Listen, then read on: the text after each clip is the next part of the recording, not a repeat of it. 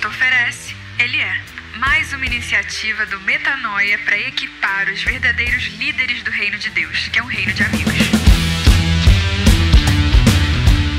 E aí, galera, graça e paz. Hoje vocês vão ouvir um áudio de uma reunião que eu fiz com um grupo de líderes do movimento do Reino de Amigos alguns meses atrás e que eu escolhi deixar aqui como faixa bônus no que Cristo oferece Ele é.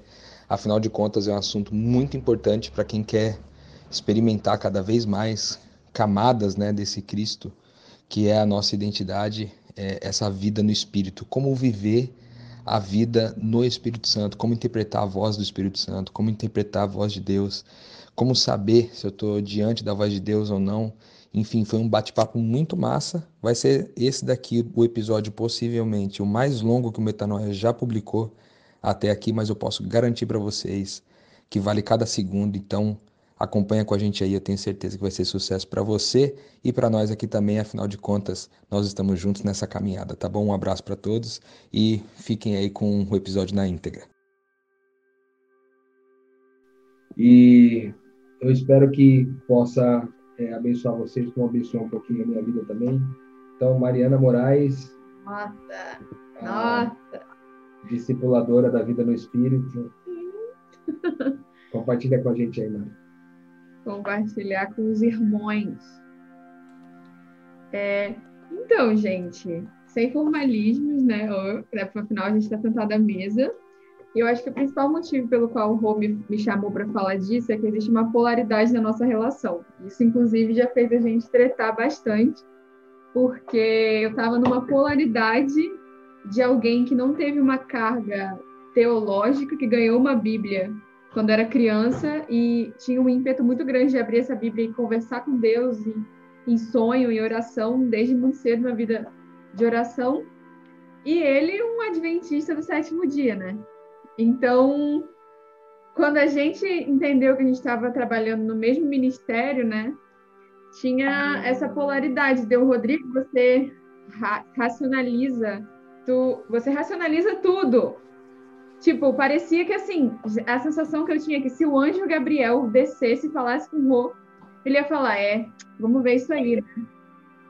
Tipo, e eu no extremo oposto. Tipo, qualquer coisa é, eu já interpretava como um sinal, né? E aí eu creio que eu ganhei, ganhei muito, é, perdendo meu medo de ser, de me submeter a uma teologia, né? Cresci muito e eu creio também que ele cresceu aprendendo a se relacionar com essa parte mística, né?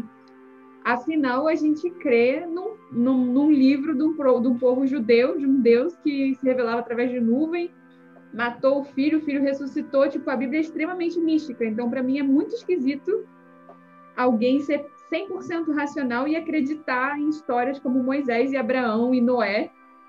Eu acho, inclusive, muito incoerente.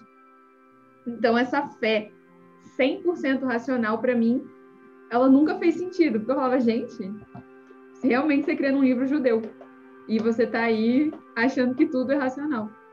Então, eu acho que essa é a introdução, mas indo direto ao tema, eu queria dar um retrato prático para vocês, um panorama concreto, como todo mundo sabe que eu sou muito prática, do que, de como é, de como se parece. Porque aí vocês falam, vixe, está bonito, quero aprender ou não, vou sair desse grupo de malucos. E aí vocês já têm um panorama de ver se vocês querem realmente prestar atenção no que eu vou falar. É, os filhos de Deus são guiados pelo Espírito de Deus, né? Não sabem de onde vem nem para onde vai. Os filhos de Deus não falam acerca do que vão fazer com certeza no dia de amanhã. E, sinceramente, o hoje, até o hoje, o dia de hoje, muitas vezes é muita coisa para quem é filho de Deus, porque a gente tem, na verdade, o agora. Os filhos de Deus não se preocupam, não tomam nenhuma decisão pautada em medo. O que quer dizer que a gente guarda dinheiro, a gente se precave? Talvez a gente faz coisas assim, porém nunca é com a motivação de garantir alguma coisa. É sempre no movimento de Deus me falou para separar esse dinheiro. Isso não quer dizer nenhum resultado final. Não quer dizer que isso é uma poupança, não quer dizer que não vai me faltar, não quer dizer nada. Porque pode ser que daqui a 15 anos eu descubra que esse dinheiro não era meu. Então, o filho de Deus não toma nenhuma decisão pautada no dia de amanhã. Ele, ele cocria com Deus as circunstâncias no hoje, no agora. Viver no agora significa, sim, pegar o seu dinheiro e aplicar o melhor possível para que a família coma bem no dia de hoje. Viver é, como filho de Deus significa não se frustrar quando uma viagem é cancelada. Significa entender tudo como uma demanda espiritual que você está relacionado nela. Ou seja, não criar muitas expectativas, eu diria assim, né? Então, por que, que eu tenho esse descanso? Tô com a minha esposa que eu tava, obviamente, saí do banho agora. É, por que, que a gente tem essa, esse jeito de viver que muitas vezes as pessoas acham que é muito maluco? Não deveria ser estranho, porque é extremamente bíblico. E isso também me surpreende, porque eu não estou inventando roda nenhuma. Estranho é o cristianismo não viver isso. Mas o que me dá essa certeza de me comunicar com o Espírito Santo desde criança foi ter uma convicção inabalável de que Deus está empenhado em se comunicar conosco. Repetindo, Deus está empenhado em se comunicar conosco. Se a gente não tiver essa certeza desse coração dele, nenhuma dica de comunicação vai fazer sentido. Todas elas vão ser dicas de manipulação para mover o coração de um Deus que está com má vontade de falar. E você vai se colocar um peso muito grande em sentir a voz do Espírito Santo, em discernir, porque você vai ficar tentando meio que bajular um Deus para ver se ele fala alguma coisa sobre a sua vida, porque no final ele está cagando. Então, os olhos de Deus passam por toda a terra, procurando pessoas por meio da qual ele vai se mostrar forte. Então, eu criei nessa intenção de Deus em se comunicar comigo. E se eu creio que ele é Deus, se eu creio que ele está intencionado, vocês entendem o descanso que há nisso? Vocês entendem que a minha preocupação está muito mais em simplificar do que em complicar teologicamente, tá, em crivar o que ele está falando? Porque eu sempre é, que eu vou exercitar com alguém o discernimento de um sonho, de uma decisão, de um versículo, eu sempre parto da interpretação de que é um coração de criança que vai entender aquilo. Eu costumo até usar esse exemplo. Veio um sonho muito bizarro e você sente que foi Deus que falou porque você lembra desse sonho. Se você tivesse que preparar uma apresentação hoje à noite para o Altíssimo, sabendo que ele tem intenção em, em se comunicar contigo da forma que você entenderia, como você prepararia essa apresentação interpretativa sobre esse sonho? Ou sobre o contexto que você está vivendo? Porque é tudo sobre ofertar com a melhor motivação. Com a melhor motivação de quem entendeu da melhor forma possível. Na certeza de que é tudo sobre uma relação sendo estabelecida. E não que o seu, a sua falta de capacidade de entender vá prejudicar você. Porque ele está comprometido em te em se comunicar, em derramar bênçãos sobre justos e injustos e sobre se mostrar forte através da sua vida. Então, talvez, se eu tivesse deixado para crer nisso na vida adulta, sendo bem sincera, eu acho que eu não teria crido. E eu acho que o maior presente que Deus me deu foi manter esse coração de criança, iniciar essa comunicação criança e manter isso, apesar dos pesares. Porque se você deixa para construir isso depois de adulto, você já tem muito mais motivos é, para questionar o coração de Deus e para se confundir com quem ele é. Mas coração de criança, porque você está falando com seu pai e não com o general. E se compare, se você tivesse um filho, que filho ia, que mãe ia ficar irada com o filho que está tentando entender da melhor forma possível? Então, esse é o primeiro, acho que é o basilar, né? No que eu quero falar hoje, que eu estou falando, né?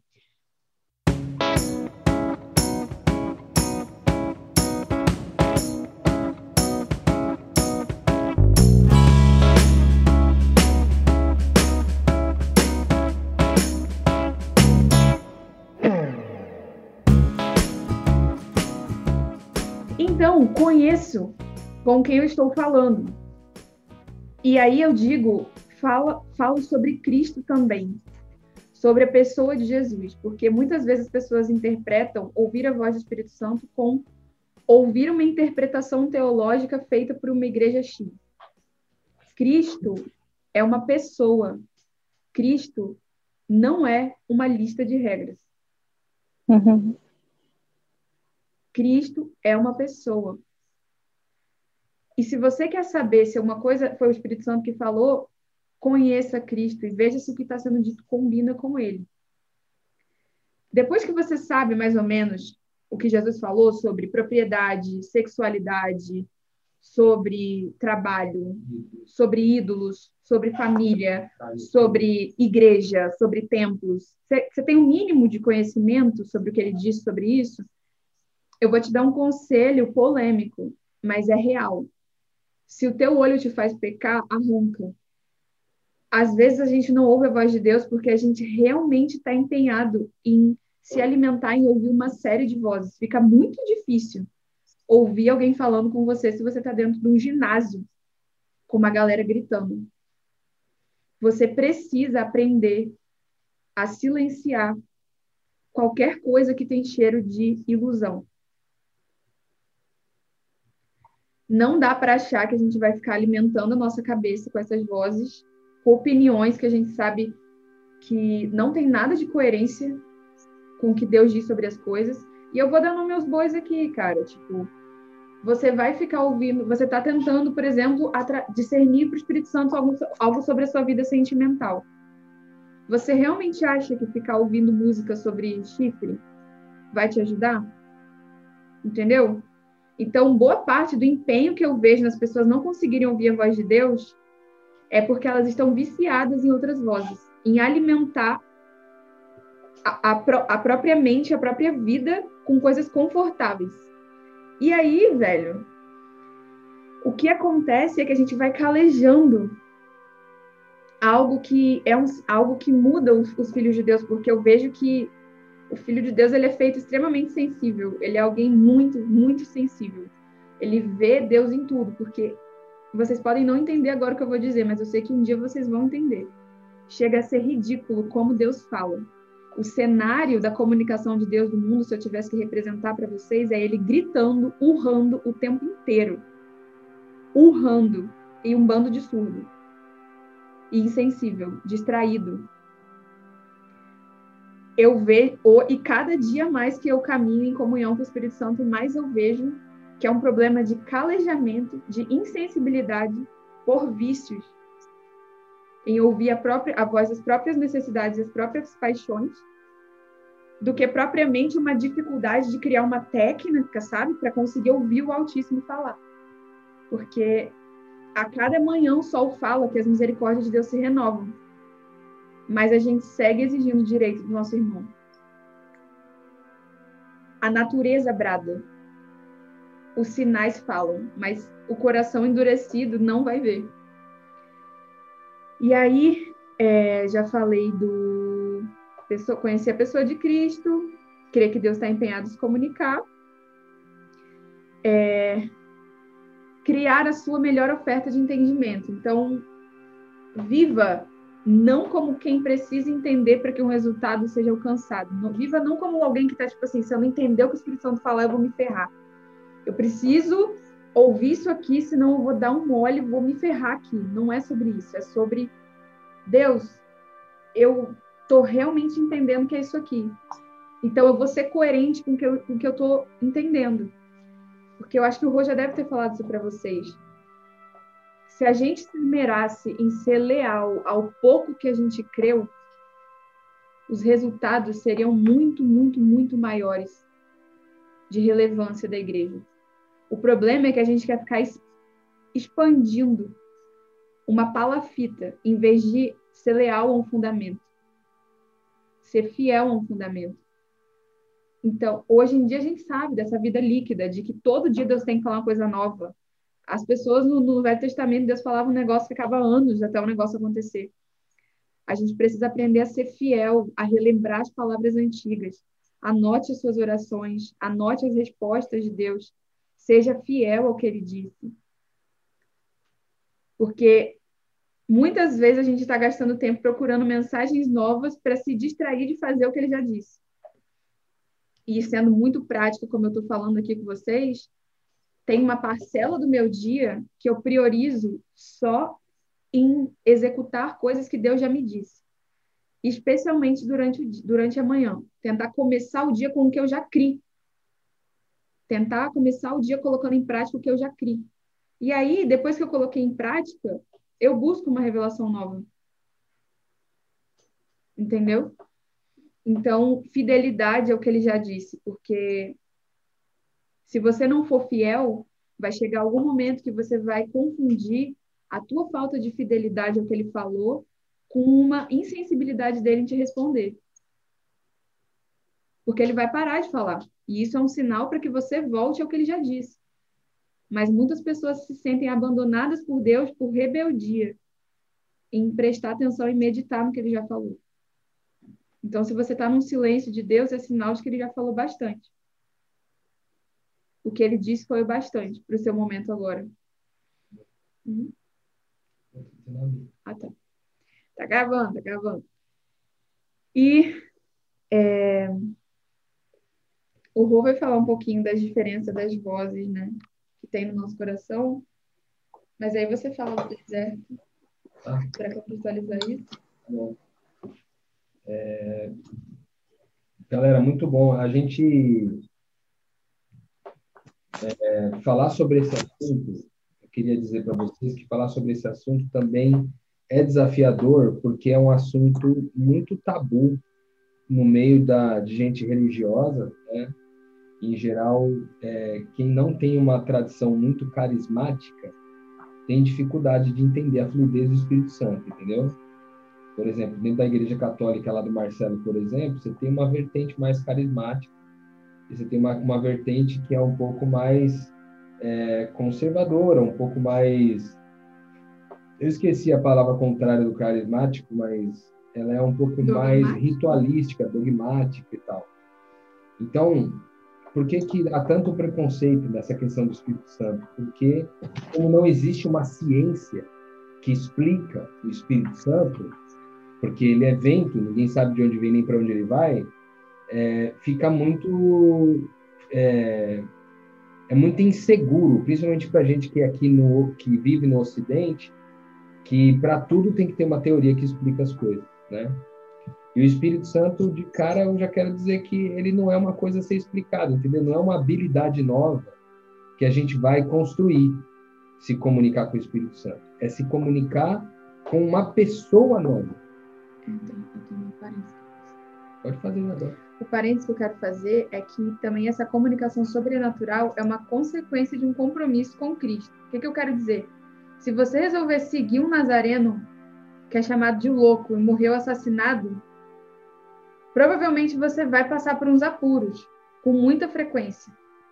E, e a todo momento o, Cristo vai te levar a situações de limite, situações de conflito ético, situações de risco para sua vida, situações de perda de perdas importantes para sua prejuízos financeiros. Você vai estar sendo levado a situações de limite o tempo inteiro se você é um cristão. E aí, em situações de limite, você só tem o Espírito Santo, entendeu? Então, você clama, primeiro você crê na missão e depois você vai clamar, porque é natural clamar, entendeu? Por isso que missionário tem tanta história com o Espírito Santo, porque está no front de batalha. Seguir a Cristo é estar no front. E quando você está no front, você só tem o clamor. E quando você tem o clamor, você tem o derramado do Espírito Santo. E aí a mística tem um propósito, né? Não faz sentido usar a mística para uma situação de zona de conforto, para me trazer, fazer Deus trazer um hambúrguer para mim do nada. Ele até faz isso, mas isso é para outro dia. Provavelmente não porque você pediu, mas porque ele é tão misericordioso e bondoso que ele mima os filhos, né? Sim. Então, essa relação com uma pessoa é, é a chave, né? Muitos de nós aqui, quando, quando eu percebi que surgiu o ímpeto, né, de querer entender um pouquinho mais sobre o Espírito Santo, em geral somos é, como Nicodemos, né? É, a gente estuda muito a Bíblia, a gente tem uma teologia forte, em especial a Igreja Adventista, talvez até o Marcelão, eu vejo que é, ele segue uma, uma, uma densidade teológica até muito diferente do que eu costumo ver em pessoas da Igreja Católica. Em geral, Marcelo está muito mais denso, né? Ele cava muito mais, ele é mais é, interessado é, dentro do processo. Já a Igreja Adventista é quase que um pressuposto, né? Você ter a teologia como uma uma coisa que te acompanhe diariamente. E, e o maior exemplo que eu posso dar dessa disparidade é quando a gente está falando de Nicodemos, né? Porque Nicodemos é o cara que era um religioso extremamente conhecedor da Bíblia, extremamente conhecedor da teologia. E ele era um cara diferenciado porque além da teologia ser boa, ele era um cara de um coração bom. Nicodemos era um cara de coração bom, era um religioso de coração bom. Por isso que Jesus aceita o encontro às escondidas, né? mesmo sendo desonroso. Esse tipo de encontro, naquela ocasião, naquela época, era desonroso. Mas Jesus aceitou o encontro, o encontro às escondidas Nicodemos. Por quê? Porque ele sabia do coração que Nicodemos tinha. Então, quando Nicodemos vai perguntar para ele, né, o que você tem para nós aqui? Qual que é teu o teu propósito, né, nessa porque eu entendi que gente como você que faz as coisas que você faz não pode fazer o que faz se o Espírito de Deus não estiver com ele. E aí ele começa, então Jesus a falar para ele, ó, cara, você vai ter que nascer de novo, entendeu? E, a, e aqui é o princípio básico que eu queria falar para vocês, que eu queria dividir com vocês.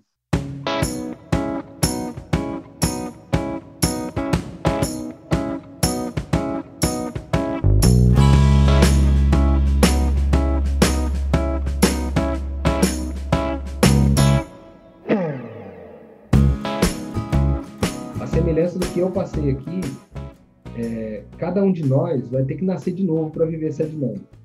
Entendeu? Se você não vive um relacionamento com o Espírito Santo, é necessário nascer de novo. É um novo nascimento, é uma nova forma de entendimento, de crer, de pautar a vida. Né? E por que eu estou falando isso para vocês? Eu vou contar uma experiência pessoal antes de entrar é, nos detalhes aqui que eu tinha, eu selecionei para conversar com vocês sobre isso. Eu queria contar para vocês uma história sobre mim, que aconteceu recentemente, faz três meses que isso aconteceu, talvez menos um pouco.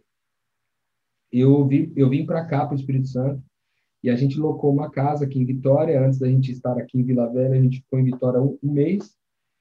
E em algum momento ali das nossas conversas, do nosso convívio, eu e, eu e Mari, e mais algumas pessoas da casa, a gente entrou num conflito muito grande. Por quê? Porque, em geral, eu sou o cara que é o seguinte: eu tenho como se fosse um mapa mental com todas as minhas convicções sistematizadas. E tudo que é novo para mim, eu tenho que jogar é, nesses lugares todos, né, nas minhas convicções e ver se essa crença nova ela se encaixa, se ela não, não está incoerente em relação a todas as outras crenças que eu tenho. Então eu me torno um cara meio chato no processo. Por quê? Quando você me traz uma crença nova, eu vou primeiro desconstruir tua, tua afirmação em, em cima de todas as minhas convicções e se faltar elementos, aí talvez eu consiga crer no que tu falou, entendeu? Até três meses atrás eu era assim, porque eu sou muito teológico. Eu sou, eu sou o cara da Bíblia, do texto, eu sou o cara do contexto, eu sou o cara que vai para o hebraico, para o grego, eu sou esse cara, isso entende? É e isso é bom, só que essa é metade daquilo Só que o Espírito Santo ele não ele age diferente, né, Rodrigo? Ele trabalha numa outra lógica. Ele não é outra lógica, é aí que tá. É que a gente costuma falar aqui, né? Até descobrir com a vinda do Wellington aqui, descobri que o Wellington e eu tinha, é, temos uma história de carreira muito parecida. E uma das áreas que a gente trabalhou, o Wellington e eu, era na área da engenharia da qualidade, que é onde se, onde se faz normalmente a análise dos problemas de, de qualidade, né? E a gente analisa causa e efeito dos problemas de qualidade que a gente enfrenta na indústria, né? E eu passei muitos anos fazendo isso e, cara, me tornei um especialista em analisar a causa de problemas. Existem muitas ferramentas para nos ajudar a chegar na solução de problemas reais que a gente enfrenta no dia a dia. E só que isso se tornou uma pauta para mim de tal forma que a minha vida só se baseava nisso. Eu tinha um relacionamento com o Espírito Santo no sentido assim, eu vivi muitos milagres, eu participei da cura de muitas pessoas. É, então, eu vivi a face dos milagres que o Espírito Santo promove. Mas eu ainda não havia experimentado o fluxo, né? Eu ainda não, não, não havia experimentado o vento, que é ser movido é, sem ser necessariamente pela lógica de causa e efeito, certo? Que para nós, em geral, é o que mais a gente é, usa para poder definir a nossa relação com Deus. Então, eu leio na Bíblia, se está escrito na Bíblia de um jeito, é porque é assim. Mas aí, como a Mariana falou no começo, né, eu, eu acho que até ela falou um pouco rápido, eu não sei se vocês todos se atentaram a isso, mas ela falou o seguinte, cara, se tu não, por exemplo, um, um Deus que leva um filho que ele prometeu para o monte para sacrificar ele, um Deus que abre o mar vermelho, o Deus que é, é, salva lá os, as pessoas de Sodoma e Gomorra, o Deus que faz o, o, o dilúvio acontecer e os pares, os animais entrarem em pares para dentro da arca. E aí a gente vai fazer uma lista aqui de coisas místicas que a gente viu. O Deus que estava lá na, na, sar, na sarça ardente, o Deus que estava na, na cova dos leões, o Deus que estava na fornalha ardente. Se você vê, são muitas manifestações místicas desse Deus, de forma que nós não temos como explicar causa e efeito delas. Não tem como explicar. Eu consigo fazer uma explicação teológica utilizando essa metáfora como parte da história, mas eu não consigo justificá-la. Eu não consigo é, explicá-la cientificamente, entende? Embora muita gente defenda que a teologia é a ciência de explicar Deus, mas a teologia, que é a ciência de explicar Deus, é só uma forma de ver Deus como lógico. Mas Deus, é uma face de Deus. Deus, sim, é lógico, é ciência, mas ele não é só ciência, né? Ou ele é melhor, é... ele até é, só que querer entender numa vida na Terra em 80 anos, em 2020, isso é arrogância. Exatamente. Há, há quem diga, né? Tem uma frase, é, talvez adaptada, né? Adaptando aqui ao meu jeito, uma frase que diz assim: a diferença do místico e da ciência é só o tempo. Porque muitas coisas que a gente vai descobrir, vai descobrir que é ciência amanhã, hoje eram místicas, entende? Então, a distância do místico para a ciência está no tempo só. Com o passar do tempo, a gente vai descobrindo através da ciência as coisas que antes eram conhecidas como místicas.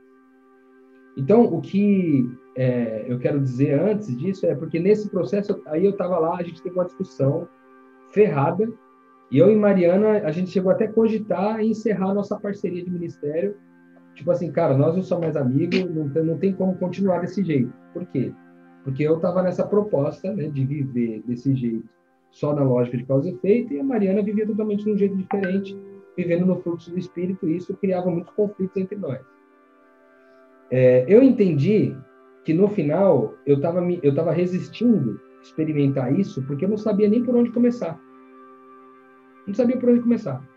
Assim, meu, eu passei a minha vida inteira, eu desenvolvi toda um, uma história com o Evangelho, uma história com a missão de Deus, uma história com o reino de Deus, uma história de, de, de ver pessoas sendo transformadas e tudo baseada em causa e efeito. Como é que você chega para nós, para mim agora e fala que eu tenho que viver de um outro jeito? Tipo assim, eu fiquei desesperado, eu não, tenho, eu não sei nem por onde começar. E o medo de começar essa nova vida era o que estava me impedindo de entrar nela, porque eu achei assim, cara, nessa vida eu vou ser um ignorante. Aqui no lado teológico, eu sou sábio. Agora, nesse lado místico aí, eu tenho a mínima ideia nem de onde começar. Então, lá não tem valor nenhum. Tá entendendo? Então, era esse o meu medo. E aí eu confessei isso, enfim, fui tomar um banho. Aí tomei um banho, saí do banho e tal. Aí eu fui, eu fui pro quarto, a galera estava reunida, já sabendo que, que isso era uma batalha espiritual. Eles estavam reunidos e tocando louvores, assim, e, e criando um clima, né, de facilitação da digestão desse processo. E aí, no meio disso, eu comecei a sentir uma tristeza muito grande, como se minha alma estivesse chorando copiosamente, mas minha, meus olhos não representavam as mesmas lágrimas. Eu, tava, eu não chorava por fora, mas eu sentia que minha alma chorava copiosamente por dentro. E esse processo durou pelo menos, sei lá, uma meia hora, 40 minutos, ou talvez um pouco mais. Pouco depois, logo depois de, ter, de sentir isso, eu comecei a sentir também uma necessidade, uma vontade absurda de me suicidar. Eu queria me suicidar, eu comecei a pensar em todas as possibilidades possíveis de eu me suicidar naquela noite. E aí eu compartilhando tudo isso com o grupo, tá? E falando, gente, estou sentindo vontade de me suicidar, tá embaçado isso aqui. Eu... E aí eu assim, tipo, tenso, tenso, tenso e com muita vontade, muita vontade. E aí de repente eu virei de bruços, assim que tava com dificuldade até de respirar. Eu virei de bruços, aí tinha umas cinco pessoas mais ou menos juntas com a gente ali, aí teve uma pessoa que colocou a mão na minha cabeça, uma outra colocou a mão nas minhas costas, uma outra colocou a mão é, do lado assim de mim e uma outra pessoa, a última, colocou a mão atrás do meu joelho. Na hora que essa última mão alcançou meu joelho, eu desabei de chorar. Todo aquele choro que estava acontecendo só dentro da alma veio para fora. E eu comecei a chorar copiosamente e da, simultaneamente a eu começar a chorar, começou a cair uma chuva, um toró absurdo. E já fazia dias que a gente estava em Vitória, tipo, sei lá, uns 20 dias, e não tinha chovido em Vitória. Até naquele período. Começou a chover, não, e não havia previsão de chover. Então começou a chover junto quando eu comecei a chorar. Bom, fui dormir, dormi, aquilo passou, aquele sentimento de necessidade e tal, acordei mais é, disposto, aí fui caminhar na praia e chovendo.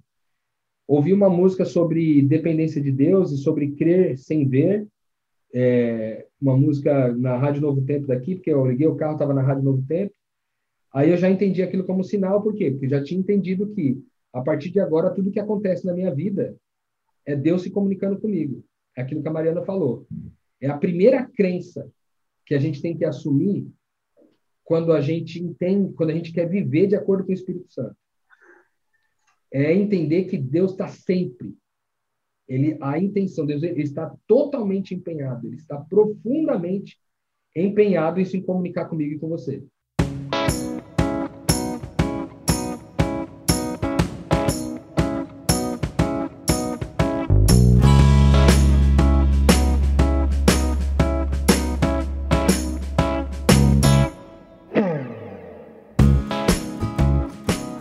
Forma, tudo, absolutamente tudo que acontece com a gente é uma comunicação de Deus para com a gente. 100% das coisas é uma comunicação. E aí eu já saí de casa pensando nisso, é uma comunicação de Deus, então ok, é uma música, eu vou meditar nisso. Aí cheguei lá, tava chovendo ainda na praia, falei, cara, não quero eu não quero caminhar na praia, né? Tá chovendo, não vou caminhar. Aí eu fiquei no carro e aí comecei a orar, falei, falei com Deus e tal, falei, Deus, eu não tenho a mínima ideia de como começar essa vida. Eu, não, eu nunca vivi isso. Eu nunca vivi na total dependência do vento. Para mim tem que ter tudo uma causa, um efeito. Não dá para viver desse jeito aí. E aí, depois que eu, que eu orei tudo assim, aí ele, eu, eu senti Deus me responder uma coisa muito especial assim para mim. Ele disse: Olha, é tão verdade o que você crê a respeito de mim, de você, que nós somos um, que para você ver como nós somos um, eu vou fazer chover nessa cidade por três dias. E eu fiquei, fiquei tipo assim, a, a, veio a tentação da causa e efeito de novo, né? A, a tentação foi, puta, mas é muita soberba eu, eu achar que Deus vai fazer chover numa cidade inteira. A, um monte de gente não quer que chova. E aí, por causa de mim, vai chover três dias. É isso mesmo. Aí Deus me colocou uma metáfora no coração que foi uma, uma cena do filme do, da série O Messiah, ou Messiah, ou Messias, eu não sei se vocês conhecem essa série da Netflix, Almacia, aliás, eu também super indico essa série, é espetacular, hein? Mais uma, além do The Chosen lá, vocês leram essa, essa aí também. Almacia ou Messiah, né? Messias. É uma, uma série espetacular. E tem uma cena nessa série que ele, que representa o papel de Messias, né? Ele, ele tá numa barraca, aí o pastor entra dentro da barraca com ele assim, e ele fala assim, pô, hoje eu acordei de manhã, rapaz, aí eu abri a barraca e vi que tinha geado essa noite, o que é totalmente incomum para essa época do ano. Tá no calor, a gente está no extremo verão e geou. E aí eu via a, a geada se derretendo, assim, a camadinha de gelo se derretendo e um passarinho bebendo água. E aí eu pensei, caramba, Deus fez gear no meio do verão para que o passarinho tivesse água para beber. E aí eu pensei, cara, se Deus faz gear no meio do verão para que o passarinho tenha água para beber, Deus pode fazer chover três dias nessa cidade por causa de mim. E literalmente foi assim, durante três dias choveu, cara. Choveu, choveu, e a comunicação com Deus é: eu vou chorar com você. E para você saber que eu vou chorar com você, três dias, durante três dias eu vou fazer chover por aqui. Então foram duas grandes comunicações com Deus logo no primeiro dia. E a partir dali eu passei a então a me relacionar com Deus também dessa forma. Eu não abandonei a teologia e nem os mecanismos de causa e efeito, mas eu acrescentei à minha vida também a perspectiva do Espírito Santo. E é sobre essa experiência que eu queria trazer para vocês. Até hoje, Eu não falei significativamente sobre isso, porque eu não havia é, experienciado isso. Eu não havia vivido isso o suficiente para compartilhar com vocês. Hoje eu tenho paz para compartilhar. Então eu selecionei algumas coisas que foram fundamentais para mim, que eu quero conversar com vocês e explicar para vocês sobre o que é essa vida no Espírito Santo, certo? E parte dessas coisas que eu selecionei para falar com vocês é, são coisas que eu enfrentei, tá? São desafios, objeções que eu coloquei durante muito tempo, desde que eu conheci a Mari, para poder viver isso. E eu quero começar com a primeira de todas elas, que é o seguinte: qual que é o primeiro impedimento de a gente viver de acordo com o Espírito Santo? É, como sempre, toda desconciliação, a gente aprendeu, aprendeu isso no encontro passado, toda desconciliação, todo impedimento, toda inimizade, toda, todo muro gerado tem a ver com uma mentira em que nós cremos. Porque a verdade sempre liberta. Então, se eu conhecesse toda a verdade a respeito de Cristo, eu não teria dificuldade. Se eu conhecesse a verdade de Cristo toda, completa, e cresce nela, eu não teria dificuldade de me relacionar com o Espírito Santo. Mas como eu ainda estou aprendendo, todos os dias uma nova é, mentira cai por terra e uma nova verdade se estabelece, eu passei a me relacionar tão tardiamente assim. Então, a primeira coisa, primeira objeção que tem no nosso coração, é uma mentira que a gente criou baseada num texto bíblico. Tem um texto que fala que o coração é mais enganoso que qualquer outra coisa, a sua doença é incurável. Quem é capaz de compreendê-lo? Esse texto está em Jeremias 17, 9. Então, muitas vezes eu ouvi é, esse, um sermão usando esse texto como referência, dizendo o seguinte: você não pode crer no que passa no teu coração, porque teu coração é enganoso. Então, você é um pecador desgraçado. Você, não, você como um pecador desgraçado, você nunca vai poder confiar no teu coração. Era isso que eu entendia. E isso é verdade e mentira simultaneamente.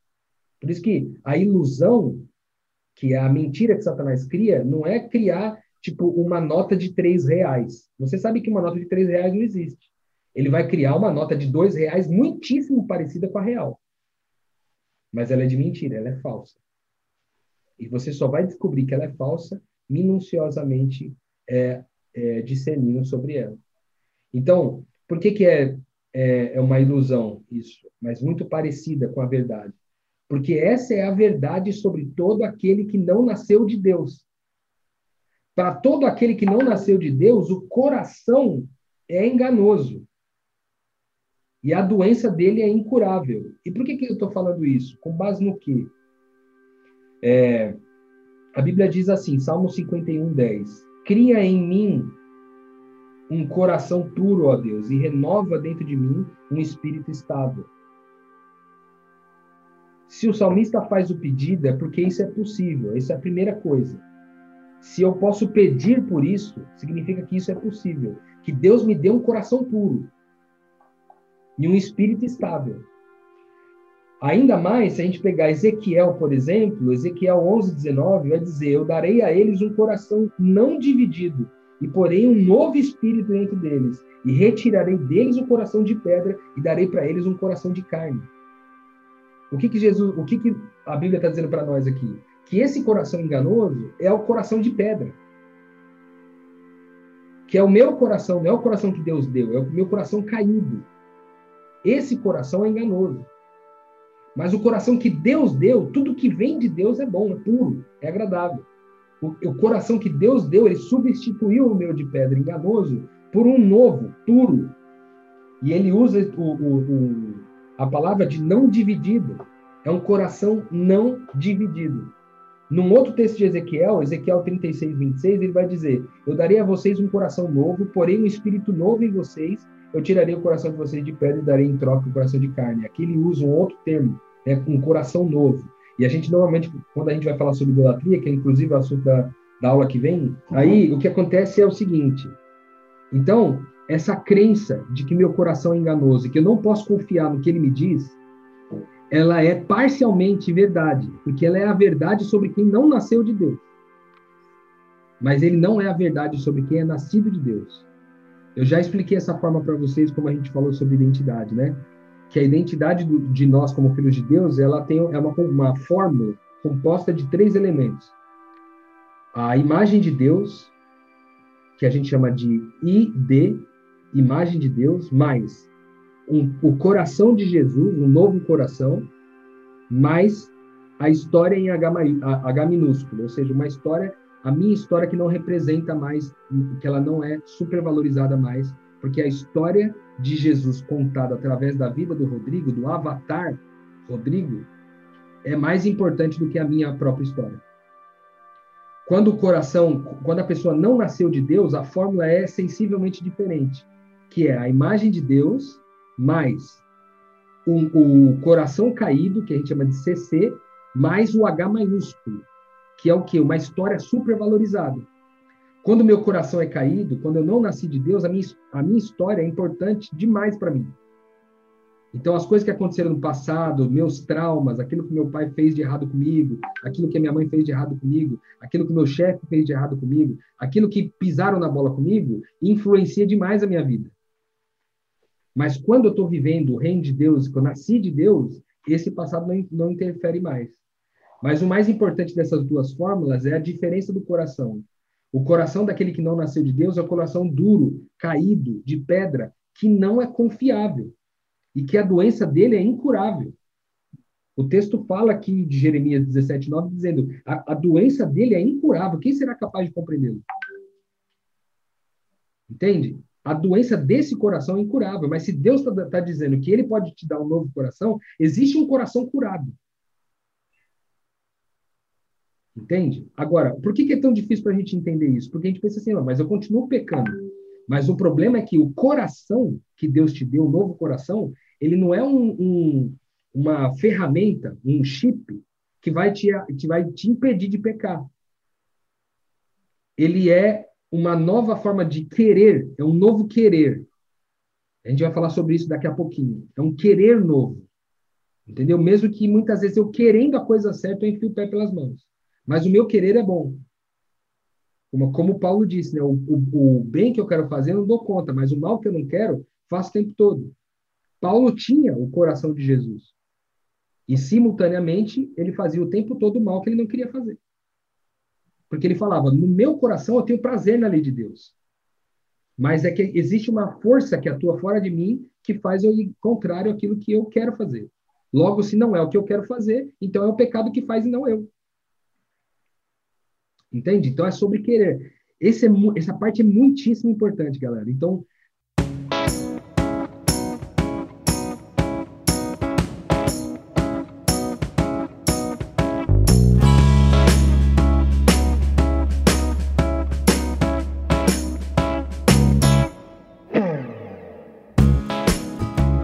Número um é Deus está profundamente empenhado em se comunicar comigo. Isso significa que tudo que acontece na minha vida é um sinal de Deus para minha vida. 100%. Uma coisa horrível, uma tragédia, um desastre e também uma grande alegria, uma grande coisa que aconteceu na minha vida. As duas coisas são comunicações de Deus para minha vida. Essa é a crença número um. Crença número dois é derrubar esse fato que é o coração é enganoso, meu coração é enganoso. Não, em nome de Jesus, se você nasceu de Deus, o seu coração não é enganoso. Amém? Se você, você nasceu de Deus, você recebeu de Deus um novo coração. Tá? O novo coração não é dado no processo de discipulado, ele é dado quando você creu. Quando você creu, você recebe um novo coração. Recebe um novo querer. Beleza? Então, muito importante a gente entender isso aí, galera. Que o nosso coração não é um coração enganoso, tá? A Mari disse isso, mas eu vou voltar de novo aqui rapidinho, que talvez tenha, não tenha ficado 100% claro, que é o que a gente chama de crivo do Cristo. A gente já falou sobre isso aqui algumas vezes, né? Que é o quê? Marcelo chega para mim e fala assim, Rodrigão, pô, velho, eu fico chateado, meu, sabe por quê? Porque eu sou eu sou viciado em pornografia, eu sou um cara mal, porque eu sou viciado em pornografia. E aí eu ouço ele falando sobre isso. Aí ele diz assim: eu não consigo parar de consumir pornografia. Ele me diz isso. Essa é a verdade sobre mim. Eu não dou conta. Eu sou um homem fraco e não dou conta de parar de consumir pornografia. Aí a pergunta que a gente faz é: tudo bem, mas o que é Cristo nisso? Cristo não consegue parar de consumir esse conteúdo? Aí você vai dizer claramente: não, Cristo consegue. Então, então se Cristo consegue, tu também consegue. Porque você é Cristo, essa é a tua identidade. Então a gente sempre volta. Ah, eu tenho medo de pássaro. Ah, eu tenho medo de rato. Cristo tem medo de rato? Não. Então eu também não tenho medo de rato. E eu passo a crer no Cristo que há em mim e não mais no Rodrigo, entende? De forma que agora eu encaro meus medos, encaro a vida como alguém que sabe que Cristo que está vivendo, não mais eu. Por que, que esse crivo é importante? Ele é importante também para o Espírito Santo. Porque quando vem um sinal para a gente de alguma coisa, uma comunicação da parte de Deus de alguma coisa, a gente tem que jogar o crivo do Cristo dentro. Entende? Que é o quê? Essa, esse sinal que veio para mim é Cristo. E Cristo é simples: sacrifício, entrega e oferta em favor do outro. Ponto. Não tem muita dificuldade de entender Cristo. Sacrifício, entrega e oferta em favor do outro. Então, todo sinal que aparecer sobre fazer ou não fazer, sobre é, pensar ou não pensar, sobre é, crer ou não crer, é tudo voltando para Cristo. Isso combina com Cristo, isso combina com sacrifício, entrega e oferta, então eu posso seguir em frente. Certo? Porque o crivo do Cristo é a segurança de que tudo aquilo que eu estou vivendo no Espírito Santo está de acordo com o conselho, a vontade do conselho de Deus, que é Pai, Filho e Espírito Santo. Eles não são contradizentes. Deus, Abba, não vai te pedir uma coisa diferente do que Deus, Espírito, Mãe vai te pedir. Certo?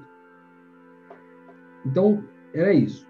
É, crer que Deus está tentando se comunicar com você o tempo todo, então tudo que acontecer na sua vida é comunicação de Deus, mas crive tudo no Cristo, beleza? Crive tudo no Cristo. Porque de repente você fala assim, não, recebi um sinal aqui que é para eu fazer uma orgia hoje, velho. É para eu fazer uma orgia. Eu crio. Apareceu uma oportunidade aqui, ó. De eu fazer uma orgia, eu vou lá fazer. Aí tu faz a pergunta. Orgia é sacrifício, entrega e oferta em favor do outro, para que gere mais de Cristo no outro e mais de Cristo em mim? Então, se tu crivar isso, tu vai ficar em paz. Certo? Mas daqui a pouco a gente vai falar com um detalhe um pouco mais profundo disso aí, sobre quando a gente vai falar do querer. Mas aí vai chegar lá. Outra coisa, a gente, a gente não falou muito sobre isso aqui, mas a gente costuma usar a, a figura da mulher para o Espírito Santo, né? Eu não sei se eu já falei disso para vocês aqui ou não. Falei? Falei, né? Do Ruach, né? A, a figura feminina. Para a gente lembrar que essa comunicação com o Espírito Santo é a comunicação de uma mãe com os seus filhos. Então, qual que é o propósito da mãe? A mãe Cara, lembra da mãe humana? A mãe tem um, ela tem um feeling natural das coisas. Então, tipo assim, a mãe quer se comunicar com o filho de qualquer jeito. O bebezinho que vai crescendo ali, ela quer se comunicar, ela quer entregar toda a comunicação. E ela não faz isso sem cuidado. Ela tá com ele no colo, ela tá com o bebê no colo, ela vai amamentar o bebê, ela vai vestir ele direitinho, vai colocar ele na caminha para dormir. Então, a tua mãe tá cuidando de você enquanto ela se comunica contigo. De forma que você não precisa se preocupar se a comunicação está vindo quadrada ou se você vai entender errado. Entende? A mãe não está preocupada se o bebê vai entender errado a comunicação dela. Ele está só se comunicando. O menino está aprendendo ainda. Entende? Então a mãe não está preocupada se você vai entender errado. Não é um problema tu entender errado. Entende? Que é outra coisa que a gente fica preocupado também. Fala, meu Deus do céu, mas e se eu entender errado o recado do Espírito Santo e fizer a coisa errada? Cara, se você fizer a coisa errada, vai, Deus vai corrigir ela no meio do caminho. Tem uma metáfora que eu costumo usar, vou contar ela para vocês, alguns de vocês conhecem aqui, que é a metáfora que uma vez uma amiga minha me contou sobre a, a, a filha dela. Ela disse que um dia a filha dela, com 4 anos de idade, é, chegou para ela e falou assim: ô, ô, mãe, eu quero lavar a louça com você hoje. E isso já era tarde da noite, assim, 11 horas da noite. Aí ela falou: Ah, tá bom, filha, vem aqui. Aí colocou o banquinho lá, subiu e ficou lavando. Aí lavou toda a louça e tudo, logo depois deu sono, ela foi dormir. Só que aí a mãe voltou para a louça e viu que a louça estava tudo mal lavada e teve que lavar tudo de novo. Mas eu perguntei para ela, mas você, como que você se sentiu com isso? Ela falou assim, cara, eu me senti muito feliz porque eu gastei tempo com a minha filha lavando a coisa, mesmo que ela lavou tudo errado. E essa metáfora foi muito espiritual para mim, porque é exatamente o que eu entendo a respeito da parte de Deus. Deus está lavando a louça. Deus está em missão lavando a louça. E eu vou lá participar com eles lavar. Então eu ponho a mão na mesma água, eu mexo no mesmo sabão, as mãos se misturam ali, a gente brinca com a mão, joga água na cara um do outro, ele dá um chute na minha bunda, eu dou um chute na bunda dele, tá entendendo? A gente tá ali brincando como pai e filho, no processo de lavar louça. Mas quando tudo terminar, Eu vou dormir e ele vai ter que lavar a louça toda de novo. Entendeu? Aí, disso surgiu a frase que a gente fala aqui: Deus vai lavar a louça. Então, se eu fizer tudo errado, ao final Deus vai lavar a louça. E se eu fizer tudo certo, ao final Deus vai lavar a louça de novo. Tá entendendo? Deus sempre lava a louça, galera. Não é sobre lavar a louça certo e errado. É sobre molhar a mão na mesma água. Amém? Então essa é a terceira coisa aí. Né? Confiar que Deus vai lavar a louça. Então não se preocupa que, se você, que você entendeu errado. Que Deus sempre lava a louça. Né? Ao final você vai descobrir que aquilo que deu errado no reino de Deus deu certo. O que deu errado deu certo no reino de Deus. O namoro que terminou deu certo no reino de Deus. O casamento que não, que não foi para frente deu certo no reino de Deus. O emprego que deu ruim, foi mandado embora, deu certo. No reino de Deus, tudo coopera para aqueles que amam a Deus. Entendeu? Tudo coopera para aqueles que amam a Deus. Então, não há é, a nossa, a gente pode descansar da nossa ansiedade, galera de fazer a coisa certa, de lavar a louça direito. Porque nós somos só crianças molhando a mão na mesma água que Deus. Entendeu? Então que a gente lembre disso. Toda vez que a gente pensar assim, mas eu não sei se estou fazendo a coisa certa, se estou fazendo a coisa errada. Irmão, segue o teu coração. Entendeu? Segue o teu coração. E tu vai saber, seja sincero com o teu coração e você vai saber se no final tu está seguindo ele ou não.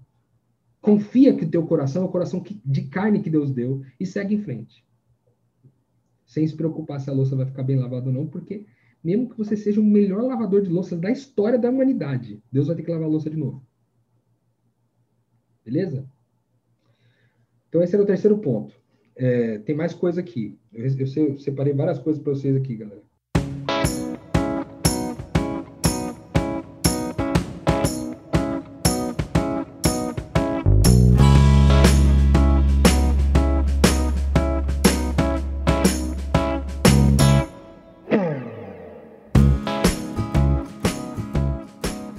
Coisa é o seguinte: é, existem, a Mari falou, eu queria dedicar um pouquinho mais de tempo para explicar isso aí melhor, que a Mari falou sobre calar as outras vozes. Cara, isso aqui é muito importante, galera. Isso aqui é importante demais, meu. Em nome de Jesus aqui. Deus dê sabedoria para a gente falar isso aqui, porque isso aqui é extremamente importante. A voz do Espírito Santo é a voz mais original que existe. Então, imagine a seguinte cena. Eu estou aqui agora com vocês, eu estou ouvindo o barulho do ar-condicionado, o barulho do Léo mexendo no, no, colchão e fazendo assim com, as com os pezinhos. Estou ouvindo isso, estou ouvindo a, a, respiração e a risada do Wellington, estou ouvindo o ranger da cadeira. Eu estou ouvindo o, o barulho da mesa, que às vezes mexe um pouquinho. Estou ouvindo alguns, algumas coisas do áudio de, de alguém de vocês que está aberto às vezes. É isso tudo que eu estou ouvindo. Mas tem um barulho que é o silêncio, que é onde eu não tô, eu não tô conseguindo discernir ele no meio de tudo isso. Mas se eu calar todas essas vozes, pedir para o Léo sair daqui, desligar o, o, o ar-condicionado, pedir para o Wellington deixar aqui a minha presença, e eu sair da mesa, desligar a internet, etc., vai ficar um silêncio. Esse silêncio é a voz do Espírito Santo. Então, há necessidade da gente calar as outras vozes. Beleza? Tem muitas vozes, galera. Tem algumas que são essenciais e outras que são mais supérfluas, mas que também nos incomodam. Por exemplo, às vezes a voz que a gente tem que calar é a voz da filosofia. Às vezes a gente se, se mergulhou tanto na filosofia que a, a, a filosofia fala mais alto do que crer no que Deus falou. Então, às vezes, para ouvir o Espírito Santo, eu preciso calar a voz da filosofia. Às vezes eu preciso calar a voz das músicas que eu estou ouvindo. A Mari falou uma coisa muito interessante. Pô, estou com um problema com desafios na área sentimental, estou pedindo para Deus comunicar comigo. E eu fico ouvindo música de, de como ser corno direito, sabe? Não faz sentido. Eu tenho que calar essas vozes, cara, para ouvir a voz original, a voz básica, que é a voz. Nossa, isso é muito espiritual, galera. Que eu não estou conseguindo traduzir, mas é o seguinte: Imagina que se o mundo inteiro se calasse, teria uma voz ligada 24 horas por dia, 7 dias por semana, 60 minutos por hora, 60 segundos por minuto, teria uma voz ligada, que é a voz do Espírito Santo, cara. Vocês estão entendendo o que eu estou falando aqui, em nome de Jesus, mano? Você, é, tá dando para entender o que eu estou falando? Isso é a mesma coisa que dizer que Deus está profundamente empenhado em se comunicar com você. Tem uma voz ligada 24 horas por dia, 7 dias por semana. Porque Ele quer se comunicar contigo. Então o problema nosso está aqui. Tem muitos outros barulhos nesse processo aí. Fala aí, Marcelão. Eu só queria assim, te, te ajudar numa coisa, assim, de uma característica do Espírito Santo que as pessoas não, que a gente não se dá conta porque a gente, a, tu falou assim que a, o Espírito Santo é, é, é, essa coisa do carismático, enfim, e a gente acha dessa coisa pentecostal, que às vezes é barulhenta, tá? E acho que a gente se perde muito nisso. Quero dizer para vocês, dentro disso que tu está falando, o Espírito Santo é tímido. Veja, dentro disso, tudo que tu está falando, quando tem um barulho aqui, uma, uma coisa aqui, uma coisa lá, uma coisa aqui, ele é tímido. Isso não quer dizer que ele não, a timidez não tem a força que ele tem. Mas como ele é tímido, e isso eu quero que vocês coloquem isso em oração e pensem sobre isso. Como ele é tímido, cara, ele não, ele, ele tem que ter a profundeza do silêncio que está falando. E aí quando a gente vai se remeter às coisas místicas, e se, vai, se a gente for olhar para os grandes homens e mulheres, os grandes santos místicos, se a gente pegar, eles vão ver que eles têm profundo silêncio. A, a, a coisa do místico, ela é silenciosa. Quando tu falou lá de Moisés, lá na sarça, na sarça ardente, ele se retirou de todo o povo e subiu uma montanha e ficou no silêncio. Quando o Pentecostes aconteceu lá, o, tava uma galera, os discípulos estavam numa sala, no cenáculo, todos em silêncio.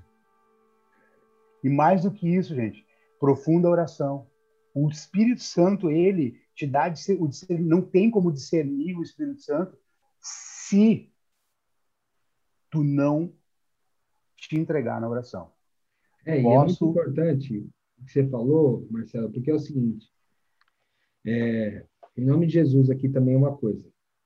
O mesmo Espírito que desceu no silêncio lá, era o Espírito que estava naquela bagunça que ficou com todo mundo falando a mesma voz. Só que qual a diferença? Qual a diferença? Ali, os caras estavam todos focados, porque o Espírito Santo havia tomado eles e eles estavam focados no que eles estavam fazendo. Entende? Então, o que, que isso significa? Que, que depois, com o passar do tempo, a gente vai ter a habilidade de lidar com, de ouvir a voz do Espírito Santo no meio de tantas outras vozes. Uhum. Certo? A gente vai ter essa habilidade, mas às vezes, mesmo tendo habilidade, a gente vai se bagunçar no, no negócio, entende? Em algum momento a gente vai se bagunçar e falar, caraca, eu, fiquei, eu não estou conseguindo mais ouvir a voz. Aí é a hora de retirar, entende? É a hora de ir para o silêncio de novo, de dizer, cara, eu estou com dificuldade de ouvir a voz do Espírito, eu vou me retirar de novo. Então, esse retirar-se é calar essas vozes. Mas, além dessas vozes superficiais e supérfluas que eu estou falando, tem algumas que são essenciais. E eu queria falar com vocês sobre elas hoje. Essa é a contribuição do Léo também. O Léo me ajudou muito nessa compreensão aí. Três vozes básicas que a gente ouve, em geral, da nossa existência. Voz 1, um, é a voz da necessidade, a voz do corpo, o que o corpo físico, matéria que eu posso tocar, está pedindo. Existe a segunda voz, que é a voz da alma, que é os meus desejos, minhas paixões. É o que, que meus desejos querem, minhas paixões querem. Essa é a segunda voz. Ela também é latente dentro de nós. Isso entre corpo físico e alma é o que a gente chama de carne. Essa é a carne, a voz da carne. Entendeu? Então, dividida em dois, pelo menos, para a gente poder entender bem aqui. Então, voz um é a voz do corpo, a voz da necessidade física, fisiológica. Essa é a voz do corpo físico. A segunda é a voz da alma, que é sobre os desejos e as paixões do nosso coração. As emoções da nossa, da nossa vida, Muito bem lembrado, Wellington. As emoções, muito importante. Não só o que eu desejo, as paixões, as paixões do meu coração, mas também as minhas emoções.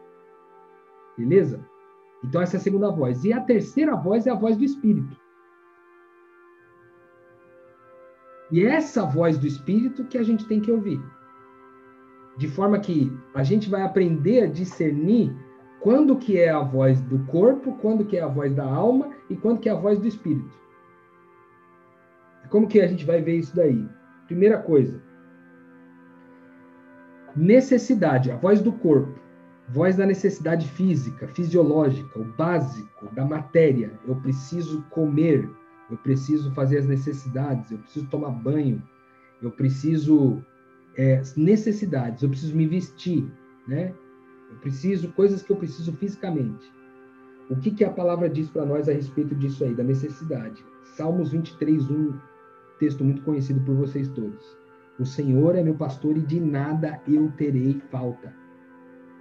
Então, se tem uma voz do meu corpo gritando por alguma coisa, gritando por provisão de dinheiro, gritando por provisão é, de, de roupa, gritando por provisão básica do corpo, gritando até por sexo, porque não? Dependendo, a gente às vezes vê o sexo como uma mera necessidade fisiológica, né? E não como uma coisa mais espiritual. Mas se é só necessidade fisiológica do corpo para alimentar o corpo de algum jeito, então é lembrar que o Senhor é meu pastor e de nada eu terei falta. Então essa voz não pode falar alto no meu coração. Ela não pode mover a minha, o meu querer, entende? Porque ela está falando sobre algo que Deus já disse que me proveu. Ah, Rodrigo, mas eu não recebi. Tá bom, se você não recebeu, então é porque assim, na eternidade tu não tomou posse daquilo que Deus já deu. Por vontade dele, não por vontade sua. E na hora que Deus achar que é o momento de você tomar posse disso, ele vai te dar. Beleza? Porque o Senhor é meu pastor e de nada eu terei falta. Filipenses 4,19 vai dizer: O meu Deus suprirá as necessidades de vocês, de acordo com suas gloriosas riquezas em Cristo Jesus. Deus suprirá as nossas necessidades. Então a voz 1 um é a voz da necessidade. Voz do corpo é a voz da necessidade.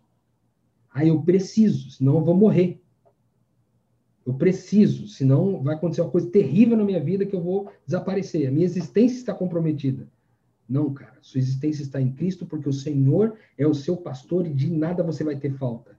Todas as coisas serão supridas para você. Então, se a, a voz que está falando mais alto no seu coração é sobre precisar de algo, necessitar de algo, descansa no Senhor, que é o seu pastor, porque de nada você terá falta nele. Busque primeiro o reino de Deus, busque o pastor, e de nada você vai ter falta. Beleza? Voz um que dá para calar.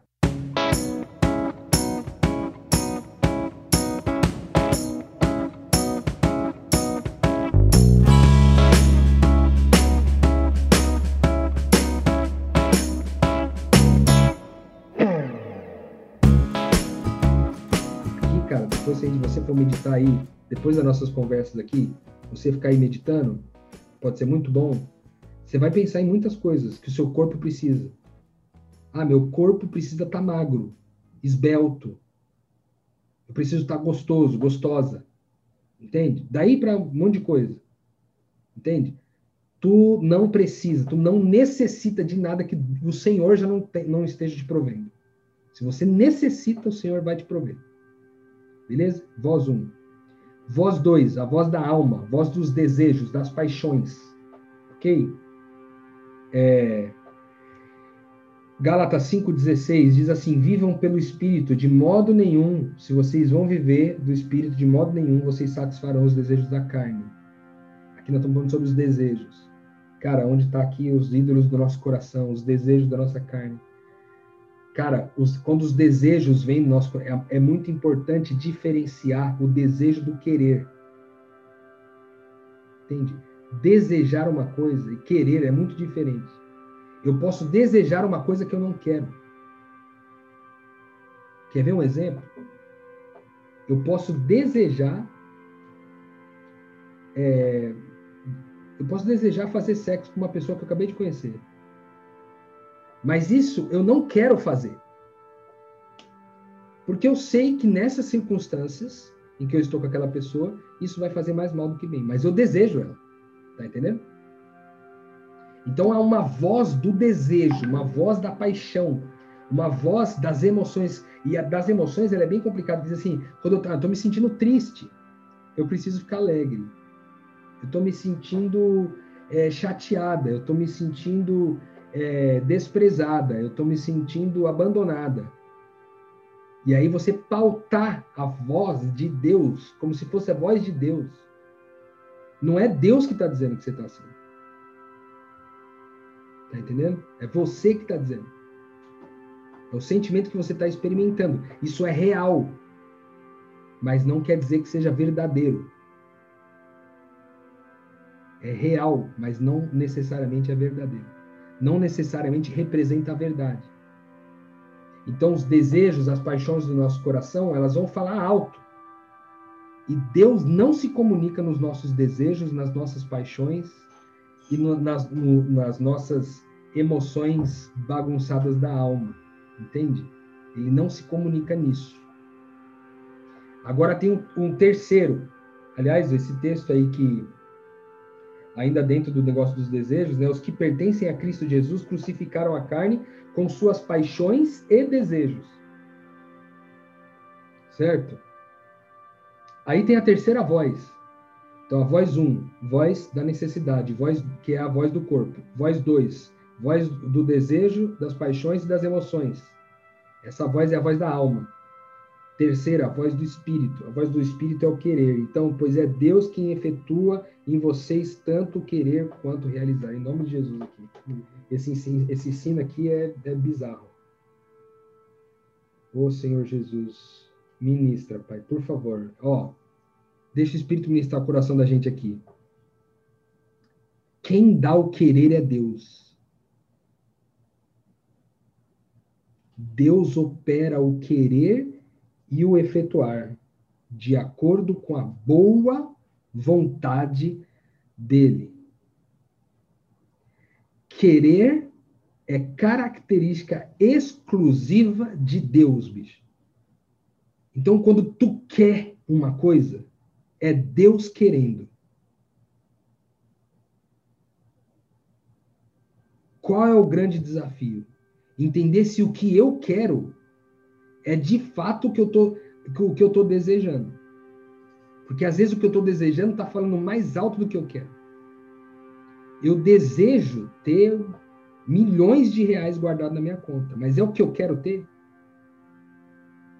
Então há uma necessidade de reflexão do querer, sabe? O que eu quero?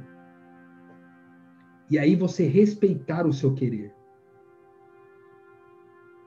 se você quer genuinamente cozinhar um, uma lasanha hoje, tu faz a lasanha. É um desejo de satisfazer uma paixão, é um querer. Tá entendendo? É o que eu quero. Cara, se for o que tu quer, derrube todas as montanhas possíveis, mas realiza. Porque o querer e o efetuar vem de Deus. Então a voz do Espírito está no querer. Essa é a voz que a gente tem que dar atenção. O que eu realmente quero?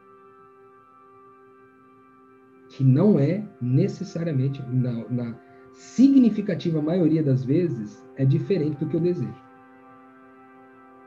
O desejo é o desejo da alma, velho. E a alma, e o alma, tem um texto aqui, ó, vamos ver se eu acho ele aqui. É, é um texto que diz que da carne nada se aproveita. Enfim, por isso que eu perdi aqui o texto, mas é que é um texto que fala que da carne nada se aproveita, entendeu? Então os desejos, as paixões, as emoções tóxicas, é, tudo isso vem é, é coisa que nada disso é aproveitado, nada. Da carne nada se aproveita. O texto último que está aqui em Gálatas 6:8 diz assim: quem semeia para a sua carne, da carne colherá destruição mas quem semeia para o espírito, do espírito colherá vida eterna. Quando é que eu semeio do espírito? Quando eu semeio do querer. E isso só é possível de viver se eu quebrei aquela crença lá atrás que diz que meu coração é enganoso. Que senão o querer eu ia ter que jogar ele no lixo agora. Se eu achar que meu coração é enganoso, eu tenho que jogar no lixo essa declaração aí que eu falei por último. Entendeu? O querer. Então, é sobre isso. Então, na prática, como é que essas coisas então vão se manifestar? Deus está empenhado em se comunicar com você 24 horas por dia, certo? É, o seu coração não é enganoso porque você nasceu de Deus. Porque você nasceu de Deus, você tem o coração de Jesus, um coração de carne. Você ouve muitas vozes e vai calar as vozes superficiais e as vozes essenciais para ouvir apenas a voz do Espírito, que é o seu querer. É o seu querer, é o que tu quer. Beleza? E participando disso, você vai saber que é Deus quem efetua, tanto o querer quanto o efetuar na tua vida.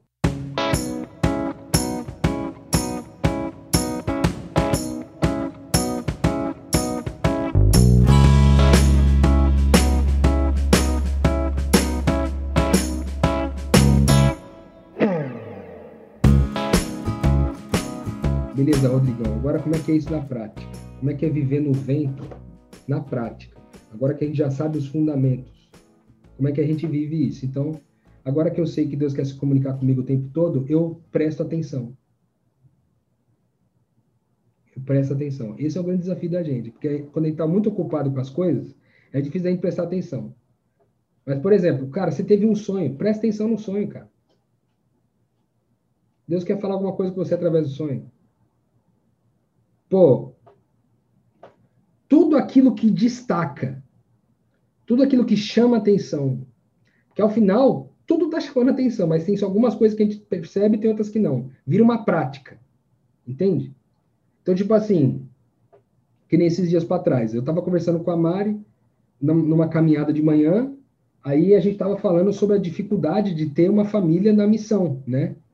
Porque, por exemplo, eu vou ter que pôr um bebê dentro de uma barraca. E vou ter que dormir aqui na praia, com o bebê e uma barraca. Isso era cinco e pouca da manhã, quase seis horas da manhã. Do nada, me aparece uma barraca na praia com uma mãe segurando um bebê, bicho. Cinco e pouco da manhã. Não existe coincidência, tá entendendo? Para quem entendeu que o Espírito Santo está se comunicando 24 horas por dia, sete dias por semana, não existe coincidência. Só existe Jesus incidência. Entende? É tudo sobre ele. Então, cara, eu estava conversando exatamente sobre isso com a Mari. A Mari estava falando sobre a dificuldade dela de imaginar ser mãe nesse contexto de missão, que é uma coisa que ela quer muito ser, ela quer ser mãe. Como que, como que ela faria isso na, no contexto da missão? E aí ela olhou para aquela imagem da barraca com a mulher sentada dentro da barraca segurando um bebê, quase antes das seis horas da manhã, e falou: Cara, é possível. Olha Deus respondendo. O Espírito Santo falou com ela. É possível, Maria. Tá entendendo? Então, estar sensível aos sinais. Porque Deus está querendo se comunicar o tempo todo. Deus está querendo se comunicar com você através da Bíblia, da teologia, com certeza. Mas não é só. Entende? Porque vai ter coisas, cara. Você vai ser chamado para levar o Isaac, seu filho, prometido, para sacrificar ele, você não vai entender, a teologia não vai explicar isso aí, meu. Entendeu? Há muitas coisas na sua vida que a teologia não vai explicar. Por isso tem a vivência com o Espírito Santo. Aquela treta toda com Jó, por exemplo, Jó era um cara que sabia explicar Deus. Ele conhecia Deus de ouvir falar. O que é conhecer a Deus de ouvir falar se não é conhecer a Deus na teologia? Entende? Eu conhecia Deus de ouvir falar na igreja, na edição da escola sabatina, na escola dominical, na crisma. Entende? Eu ouvia falar de Deus lá. Mas agora eu, eu vi você. Tá entendendo? Jó era muito bom nos entendimentos dele a respeito de Deus. Tanto é que ele era um homem justo. Mas não foi suficiente para evitar a desgraça da vida dele. Acabou a vida dele, meu. Então vai ter coisas na tua vida que você não vai conseguir explicar com teologia. Você vai olhar para a desgraça que você está vivendo e vai falar: Meu Deus, como é que Deus explica isso? Aí tu vai ter que o quê? Discernir no Espírito Santo. Né? E é lógico, nenhum extremo, nenhum outro é saudável. Se você ficar só no Espírito Santo, você vai virar um alucinado, um alienado da vida. Entende? O Espírito Santo é importante, mas é importante também fazer as análises de causa e efeito. Deus também quer que você participe com isso, porque ele também é ciência. Entende? Mas ele também é espírito, inexplicável, indizível. Certo? Então, sinal do teu querer é um sinal do Espírito Santo. Segue teu querer, sabendo que o seu coração não é enganoso, que Deus te deu um coração novo. Segundo, fique atento aos sinais, tudo que acontece na tua vida. Cara, você comeu um negócio, você passou mal, tem uma explicação. Busca entender o que, que é. Não trata só como causa e efeito, pensar assim, não, se eu passei mal porque eu comi isso aqui, é porque eu, eu tenho alergia a morango. Então é porque eu comi morango, aí eu passei mal. Causa e efeito. Às vezes Deus quer te ensinar alguma coisa com essa história de morango. Então, aí você fala assim, puta, mas só de pensar isso aí já dá até preguiça, né? Porque eu vou ter que ficar aqui discernindo aqui o que, que o Espírito Santo quer dizer. Meu, ele tá mais interessado em se comunicar com você do que você com ele, meu. Então descansa, que ele vai te dar a comunicação, cara. Esses dias a gente estava aqui com uma pessoa com a gente aqui, e eu falei a mesma coisa para ela, falei assim, cara, eu não vou te dizer o que você tem que fazer, o Espírito Santo vai ter que te dizer sobre esse assunto. Mas o Espírito Santo não fala comigo, eu não sei falar com o Espírito Santo. Eu falei, mas você vai ter que confiar e pedir para ele falar com você. Aí teve um dia que ela saiu do banho aqui, com a toalha na cabeça, falou, ah, cara, acabei de receber a resposta do Espírito Santo. Me disse no meu coração exatamente o que eu tinha que fazer. Eu falei, é isso, glória a Deus. Tá entendendo? Por quê, meu? Você não está se relacionando com uma ciência, com uma lógica, com uma filosofia, está se relacionando com uma pessoa. Com Deus Mãe. Entende? Como é que é se relacionar com uma outra pessoa? Às vezes você tem uma dificuldade de comunicação. Tá entendendo? Se eu vou me relacionar aqui com a Lidiane, muito provavelmente, em algum momento aqui, a gente não se entenda. Ela tem um sotaque um pouco diferente, eu tenho um sotaque um pouco diferente, talvez ela tenha uma visão de mundo um pouco diferente da minha, e a gente vai, vai conversar e vai ser um pouquinho difícil a gente ajustar. Mas se a gente fizer um esforço intencional de amor, de se comunicar, a gente vai chegar às comunicações, entendeu? Então, fique atento aos sinais, cara. Meu Deus, eu estou lá trabalhando, e tá tendo um sinal atrás do outro. Que do, outra que é isso aí é outra coisa. Eu estou tentando fazer uma coisa e está dando errado. Eu estou fazendo uma coisa e está dando errado. Eu estou dando um murro na ponta de faca. Pô, se eu estou fazendo, estou insistindo numa coisa e não está indo para frente, meu, é hora de parar. Vai, para para entender o que, que o Espírito Santo quer falar. Você tá, ele está tá mostrando para você que ele quer se comunicar com você. Meu, você está indo pelo caminho que não é o caminho. Ou você está indo para esse caminho sem as condições para ir, ou você está indo no caminho errado. Eu estou te dando um monte de sinais aí para você não seguir em frente disso aí, mas você é teimoso. Mas por quê? Você vai, não, mas o que? Deus me colocou nesse emprego aqui. Se Deus me colocou nesse emprego, eu tinha que estar tá aqui. Mas, meu, você está batendo na tecla e o, o trabalho não está funcionando, não está rendendo, não está entregando. Então, que, por que, que você não sai disso? Entende? Ah, eu estou no casamento aqui, o casamento, tá, eu tento de tudo para resolver esse casamento e não resolve o casamento. Então sai do casamento, meu. Porque Deus opera o querer e o efetuar. Então a gente olha para o querer, sabe? Então o Espírito Santo é essa fluidez, é os sinais das coisas todas, né? As dicas que o Espírito Santo vai deixando para a gente, o querer que ele opera em nós. É tudo isso que é o Espírito Santo na nossa vida. Então, tinha mais uma renca de coisa para falar aqui. É, eu, queria, eu queria dar um último conceito, conceito só aqui, antes da gente finalizar, é, porque tinha muita coisa para falar ainda, que não vai dar tempo. Mas é o seguinte: tem uma fórmula na física, os engenheiros aí podem dizer melhor que eu, se eu falar alguma besteira aqui, você me corrige em nome de Jesus, não deixa em pecado aqui não. tem uma fórmula da, da física, que é a fórmula de trabalho, que é força vezes deslocamento, certo? Então, o que, que é o trabalho no reino de Deus? O trabalho é a força vezes o deslocamento. O que é a força? É o espírito. É dele que ele é a nossa força, beleza? Então, a força vezes o deslocamento. Para que haja trabalho, tem que ter a força. A força tem que ser maior que zero. Beleza? Porque senão, por mais que seja o meu deslocamento seja violentamente grande, se a força for zero, é, um vezes o outro vai dar zero, beleza? Matematicamente falando aqui. Então, o que, que isso quer dizer?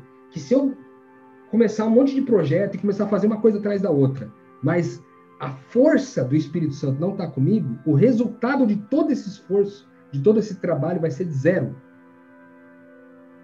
Então eu posso ter investido mil no deslocamento, eu posso ter deslocado anos-luz para frente, mas se a minha força for zero, é zero o trabalho que eu realizei. Então, crer primeiro que o trabalho, o Espírito Santo, está em você, ele é a força, certo? E agora, porque ele é a força, você pode deslocar. Qual o tamanho da força de Deus, meu Deus do céu? A força, acho que é medida, a força é medida em joule. Como é que é? A, é, qual que é a unidade de medida aí, rapaziada? É, é Newton. É Newton, né? A força é Newton. Então, cara, eu não sei quantos Newton que é a força do Espírito Santo, mas com certeza é muito. Certo? Qualquer mínimo deslocamento com a força do Espírito Santo é um grande trabalho. Mas todo grande trabalho sem nada do Espírito Santo é trabalho zero. É trabalho morto. Então, o trabalho no reino de Deus é sobre a certeza de que o Espírito Santo está na fórmula, presente, maior que zero, e o deslocamento é a nossa participação no processo. Importante não ser zero também, né? Oi? Que também não pode ser zero também, certo? Não haverá trabalho. E Deus deu esse privilégio para nós, porque ele poderia simplesmente ser o trabalho único e pronto. Mas ele deu o privilégio para nós, da gente viver esse deslocamento. Mesmo que você ande 0,0000001 milímetro, já é um deslocamento. Beleza? Mas não não faça, em nome de Jesus aqui, ó. Não faça tudo ou melhor, não faça nada como quem precisa fazer tudo. Faça tudo como quem não precisa fazer nada. Amém? Porque essa é a nossa força. Beleza? Então esse é o trabalho. Se o Espírito Santo te move para uma coisa, cara, se desloca também, entendeu? Se você perceber o sinal, seja submisso a essa voz do Espírito Santo. Às vezes ela vai ser muito contrária ao que você quer fazer. Às vezes ela não vai ter lógica nenhuma. Cara, aconteceu aqui, o negócio com a viagem da Bahia, vocês lembram eu contei para vocês? Nós colocamos todo o nosso dinheiro nisso, ficamos, ficou com 200 reais, faltava metade do mês ainda. A gente não tinha dinheiro para terminar o mês, nós botamos todo o dinheiro numa viagem que não fazia sentido nenhum. Mas a gente estava movido pela fé, na certeza de que a força estava lá, a gente foi deslocar, mesmo que isso nos custasse tudo.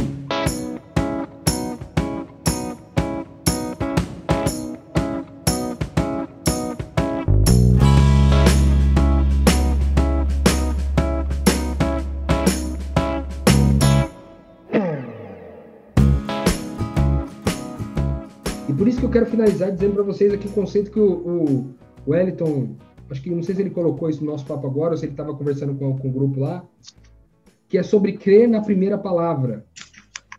Uhum. Crer na, na primeira palavra, que é extremamente importante para a gente isso. Por quê? Porque agora que a gente está vivendo no Espírito Santo, eu estou falando para vocês porque tô, é, é, recente isso para mim também. Beleza? Então, estou falando para vocês o que é a vida de alguém, de um bebê, sobre viver no Espírito Santo, no colo da mãe.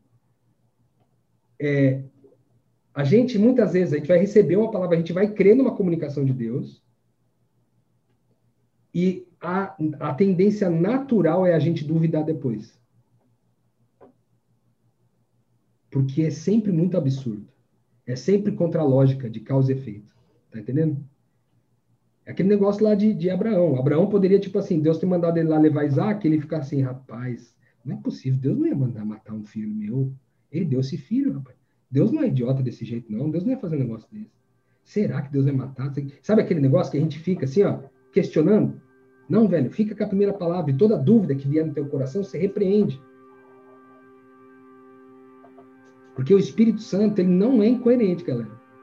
Ele não vai te dar um, uma, uma indicação e depois vai ficar dando outra na direção contrária o tempo todo. Mudando de ideia. Mudando de ideia o tempo todo, entendeu? Ele não é assim. Então, crê na primeira.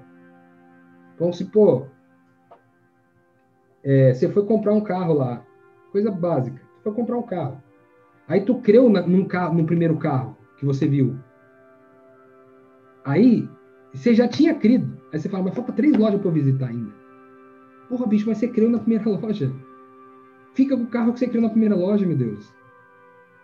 Entende? Porque daí você vai lá para a terceira loja, porque você, você quer o quê? Quer, na, na relação de causa e efeito, você quer comprar o melhor carro de custo-benefício que existir.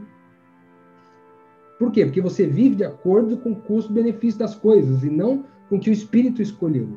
Cara, se tu de comprar aquele carro, compra aquele carro. Não precisa ir para a próxima loja. Eu estava comentando aqui com o Rodrigo que o, o, legal é que ainda Deus tem tanta paciência com a gente que de vez em quando ele deixa a gente ir até a terceira loja para perceber que a primeira loja era a que tinha que comprar. Aí você volta para a primeira. Pois é. Aí ele vai mostrar para você o quê? Que você é religioso. Entendeu? Trabalhando na nossa religiosidade. Né? Trabalhando na religio... dentro da religiosidade, tá entendendo? Então, isso vale para várias coisas. Uma delas é esse negócio aí. Você, saiu, você recebeu uma Você creu numa coisa. Em nome de Jesus, isso aqui é muito comum, galera. Isso aqui é, é nosso dia a dia aqui na missão. Tu creu numa primeira palavra, vai vir tudo que é racionalização possível e bons argumentos para você descrever. Vai vir. Por quê? Porque o inferno não quer que você se mova é, na lógica do Espírito Santo. Não quer que haja trabalho, entendeu? E aí o que ele vai fazer? Vai minar o seu deslocamento, porque enquanto você está em dúvida aqui, ó, rapaz, será que. Então, mas Deus tinha falado para mim que era para eu deixar esse relacionamento, mas será que também não está errado, né? Porque afinal de contas, Deus falou para a gente não se separar, né? Deus não odeia o divórcio, mas meu, Deus não, não falou e você não creu. Ah, eu vou arrumar uma namorada. E de repente não é o cara mais bonito. Não é o cara mais inteligente, mais bem sucedido, mais rico, mas foi o cara que você creu.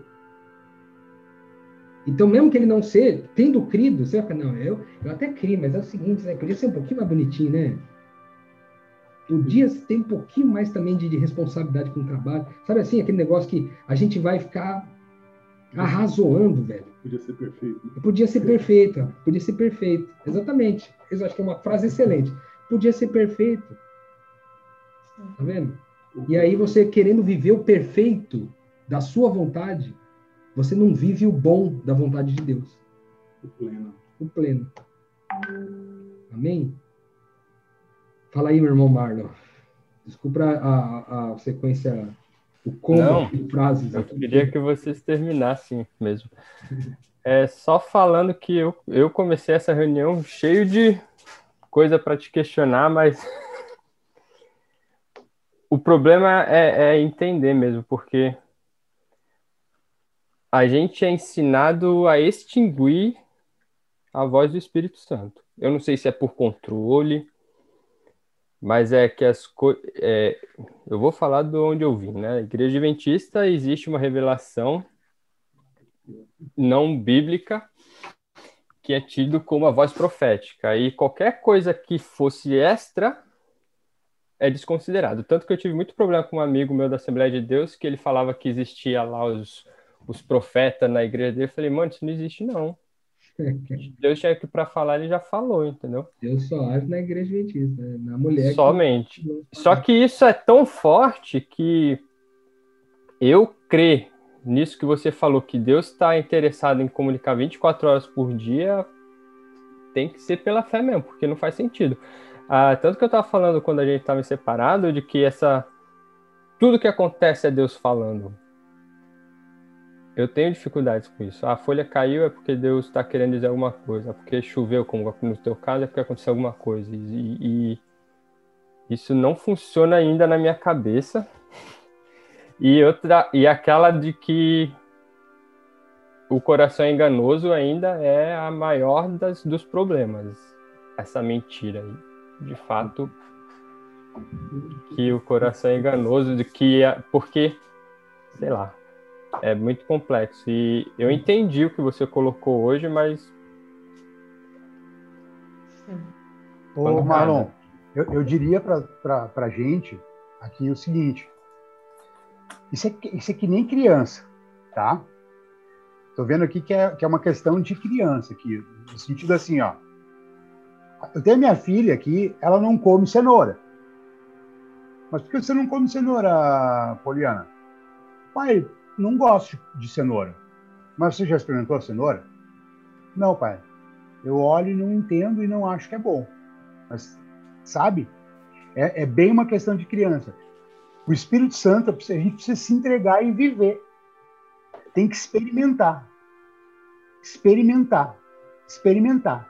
Tem que se jogar no colo dele e experimentar. É, é comer, é comer a fruta. É saborear a fruta. Se, se a gente estiver com receio de, de, de, não. Se a gente ficar nessa história de eu não consigo entender, e eu não consigo entender mesmo, não foi uma coisa fácil para mim.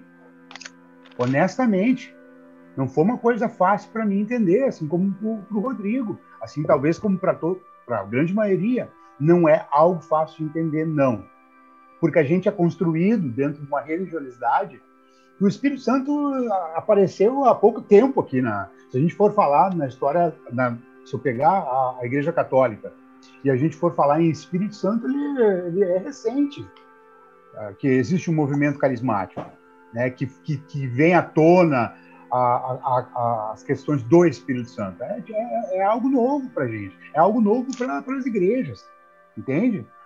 Agora, se a gente se a gente tiver essa vontade, essa, essa esse se jogar para clamar e para dizer assim, e ele sempre, sempre, sempre, sempre, se tu pedir por ele, jamais ele não, jamais ele vai ficar uh, inerte sem te dar uma resposta.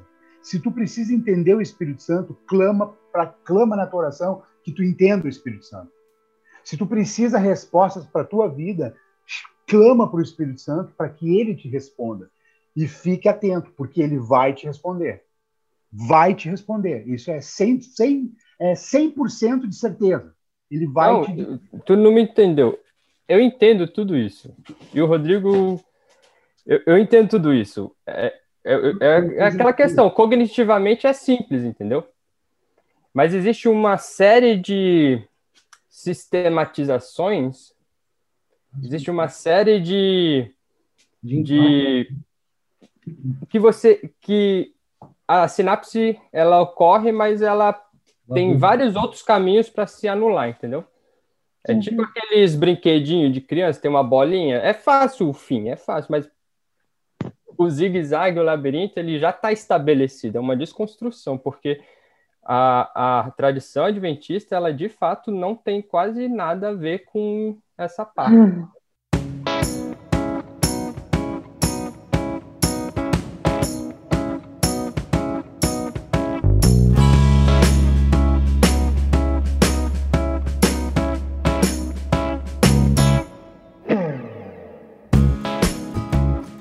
Então, eu vou falar da minha experiência. Um, com cerca de quatro anos, uma, uma, prima minha, que na altura tinha 14, ela tem mais de 10 anos do que eu, portanto, eu tinha quatro, ainda em Angola. E um dia estávamos em conversa entre a família e estávamos a falar umas das outras entre primas. E ela dizia de mim: Ah, tu sempre foste religiosa. E eu: Como assim? Oh, passavas a vida atrás das portas a falar. A falar? Mas o que é que eu falava? Ah, nós perguntávamos: Oh, Alexandre, o que é que andas a fazer atrás das portas? E tu respondias: Estou a falar com Deus.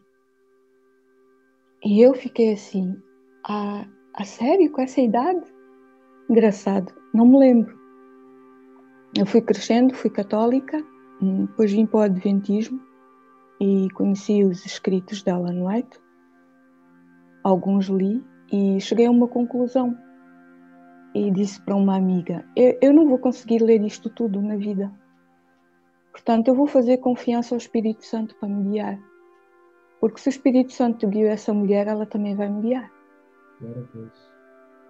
E, e, e, quase que a minha vivência dentro da igreja adventista foi pautada não por essa muita sede de ler tudo dela no White.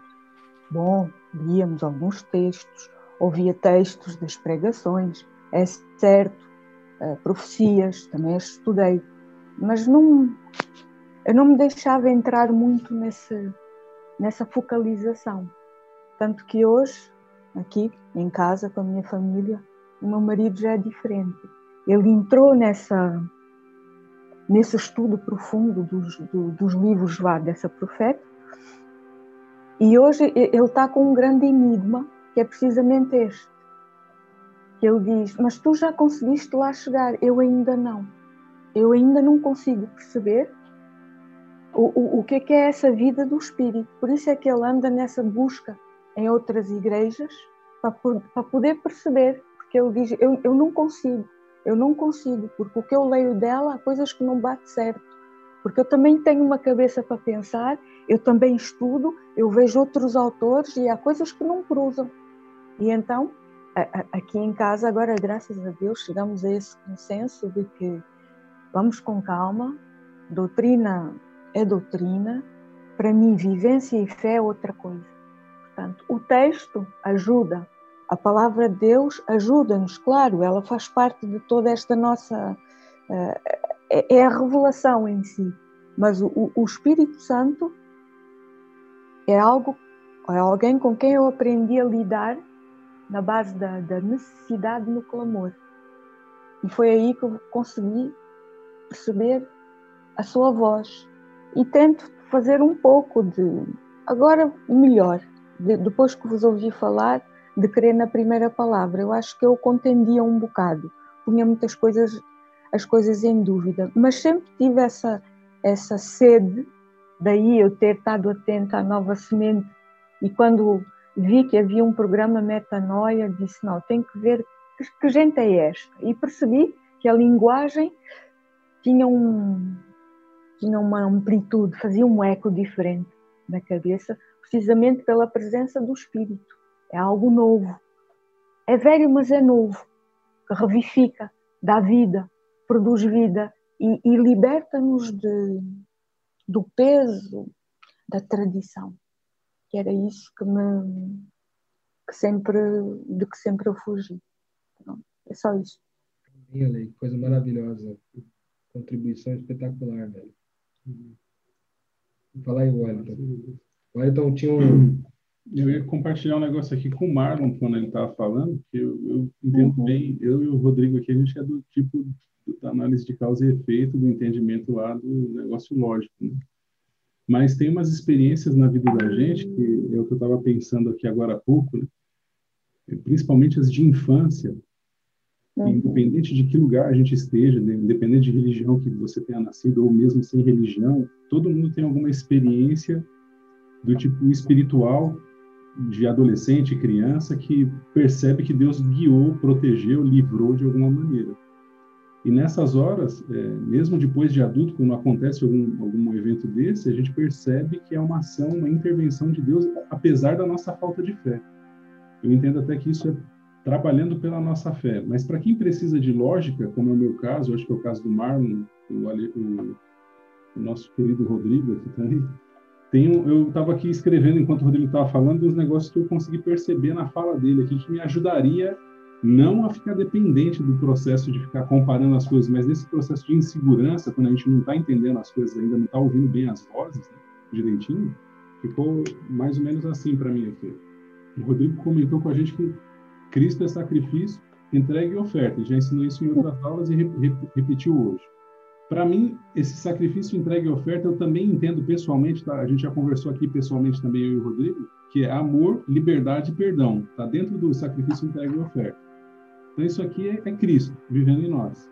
Quando a gente fala do Espírito, é o querer e o efetuar.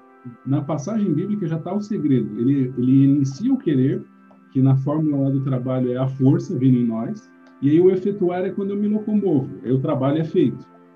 O deslocamento é o efetuar junto, combinado na multiplicação do, da força com o deslocamento, vira o trabalho, que está é, concluído, está feito. E aí, como que eu consigo, então, nessa fase de dúvida, entender que o querer não é vontade, não é desejo, não é necessidade da carne? O texto me ajudou também pensando assim, para provar e confirmar que, que é um querer e não a vontade, a gente tem que prestar atenção no efetuar, que também é igual a resultado, que também é igual a fruto. Sendo sacrifício, sendo entrega e oferta, gerando vida, ou amor, liberdade e perdão, é de Deus. Vai com, vai com tudo, vai com fé, mergulha de cabeça. É isso aí. É isso aí. Esse crivo, cara, é muitíssimo importante, velho.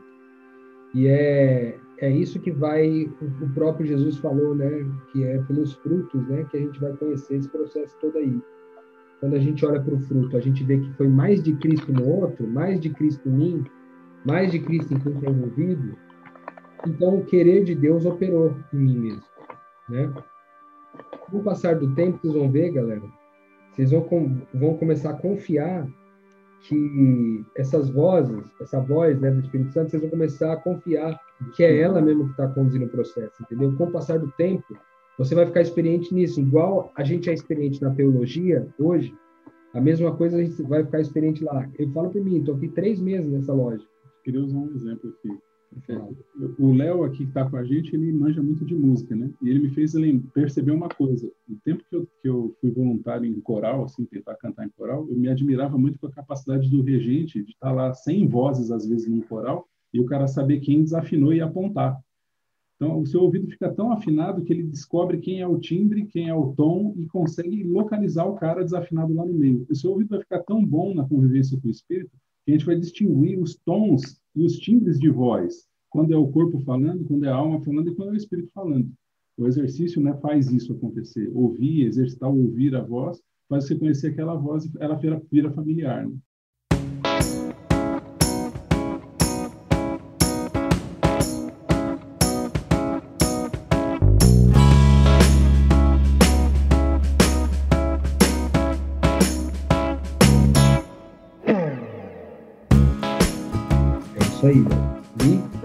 Falar sem chorar.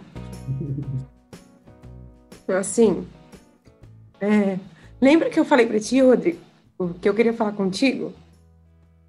Sim. Um, um dia, assim, aleatório do nada, nem lembro o que eu estava fazendo, se eu estava trabalhando, mas eu não estava orando, não estava em comunhão, assim, né? Sei lá, estava no meu telefone.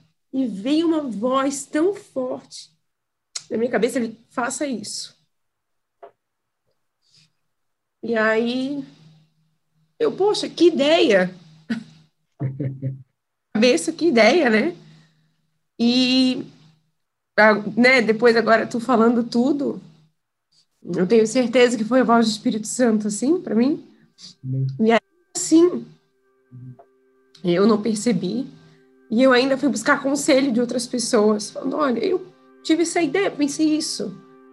Tipo, da minha insegurança de fazer o que eu tinha, né, escutado do Espírito Santo, né? Tipo, quem sou eu para Deus falar comigo desse jeito, né?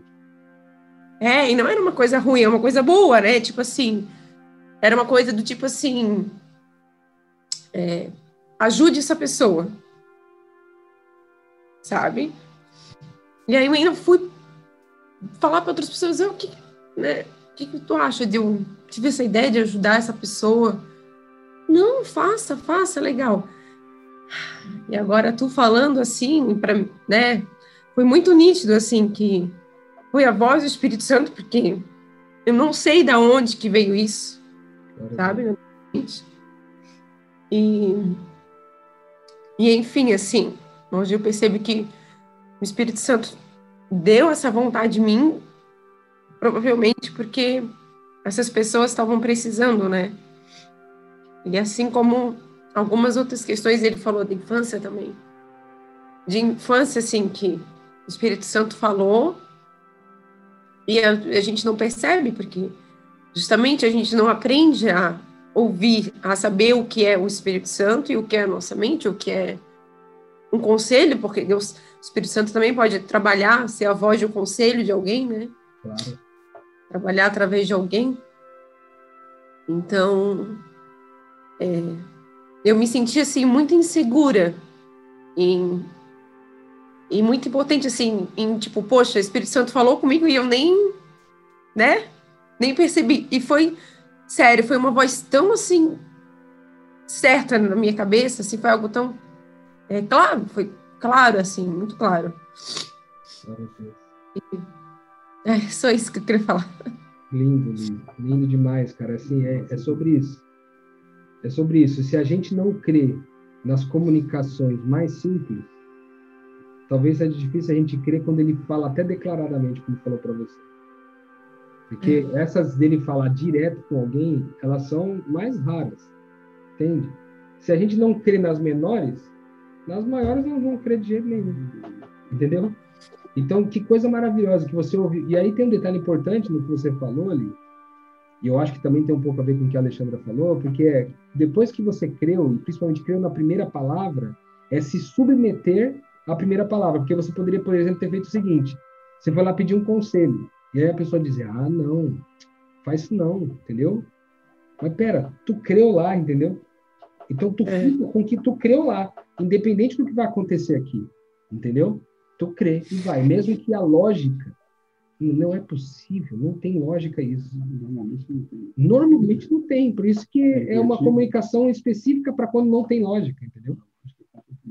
Porque se precisa de lógica, você tem a Bíblia para ir para encontrar a resposta, entendeu? Não precisa de muita coisa. Mas quando está sem lógica nenhuma, aí que o bicho fica difícil mesmo. Deixa eu pegar aqui uma pergunta que alguém colocou aqui, deixa eu ver. É, primeiro o tio Shea, né, perguntando, é possível entender errado, né? E sim, a gente falou sobre isso, é possível entender errado, é possível. Mas a gente confia que Deus vai lavar a louça no final, né? Eu não sei se você estava aqui, tio, quando você quando a gente fez essa pergunta, é, a gente falou sobre isso, né, sobre lavar a louça. Mas é isso, Deus está lavando a louça com a gente. Você estava quando eu falei da louça, tio?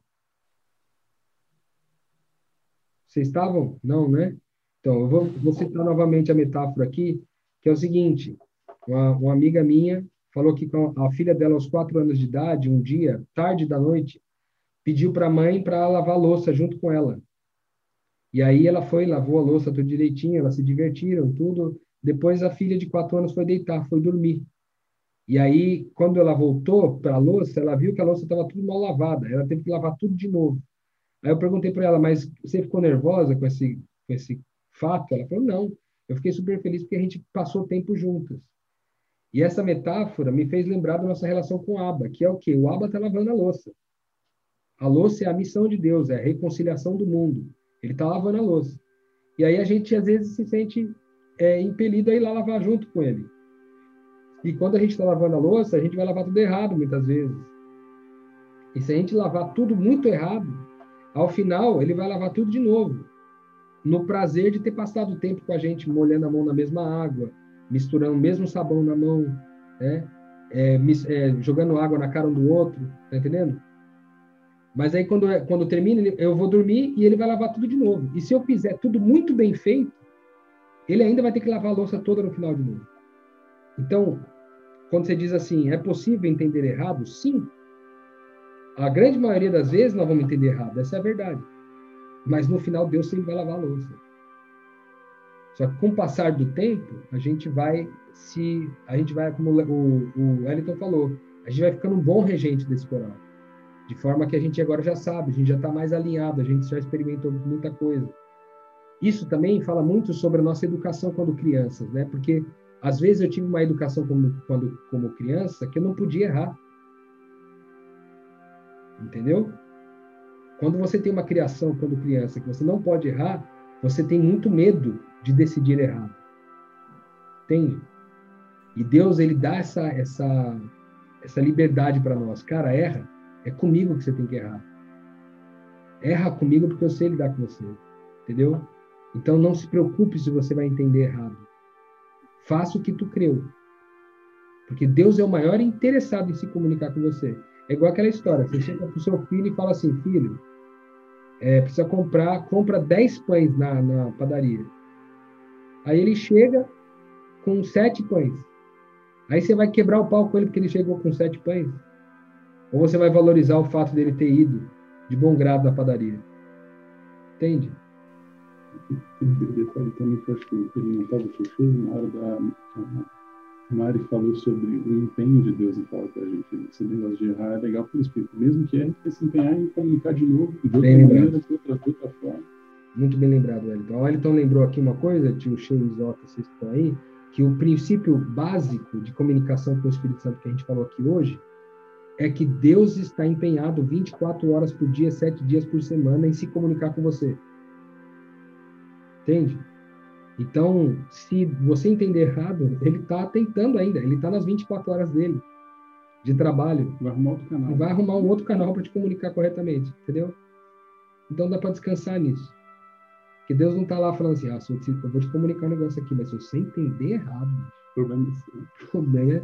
Eu me lembro do meu pai, você me, me lembrou do meu pai agora. Meu pai, quando ele ensinar matemática para mim, ele falava assim, presta atenção, rapaz. O pessoal tá meu mineiro assim, presta atenção, porque se tu, se tu mais tarde aqui, se você errar, eu vou te comer o rabo. Ele falava desse jeito.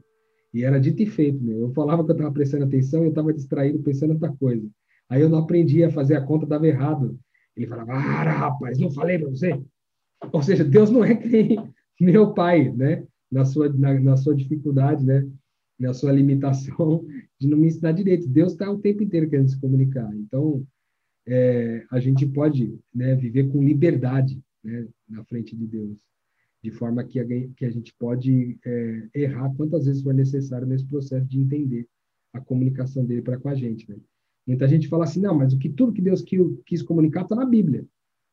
Pode até ser verdade isso, mas a verdade é que o, o período em que a igreja cristã mais cresceu na história da humanidade, proporcionalmente, foi nos primeiros 300 anos da igreja que não tinha Bíblia nenhuma. Faz sentido, né?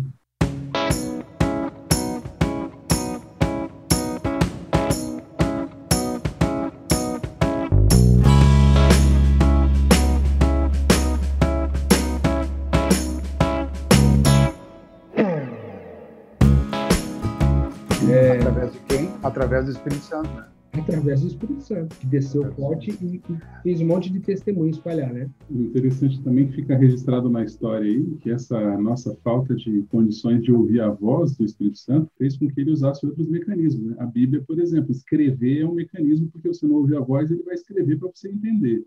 Se você não consegue ler, ele vai mandar alguém para te contar, para te ilustrar a história. Se você não consegue ouvir, ele faz você sentir de alguma outra maneira. E assim vai, ele vai tentando até você conseguir compreender o que ele tá, tem para você.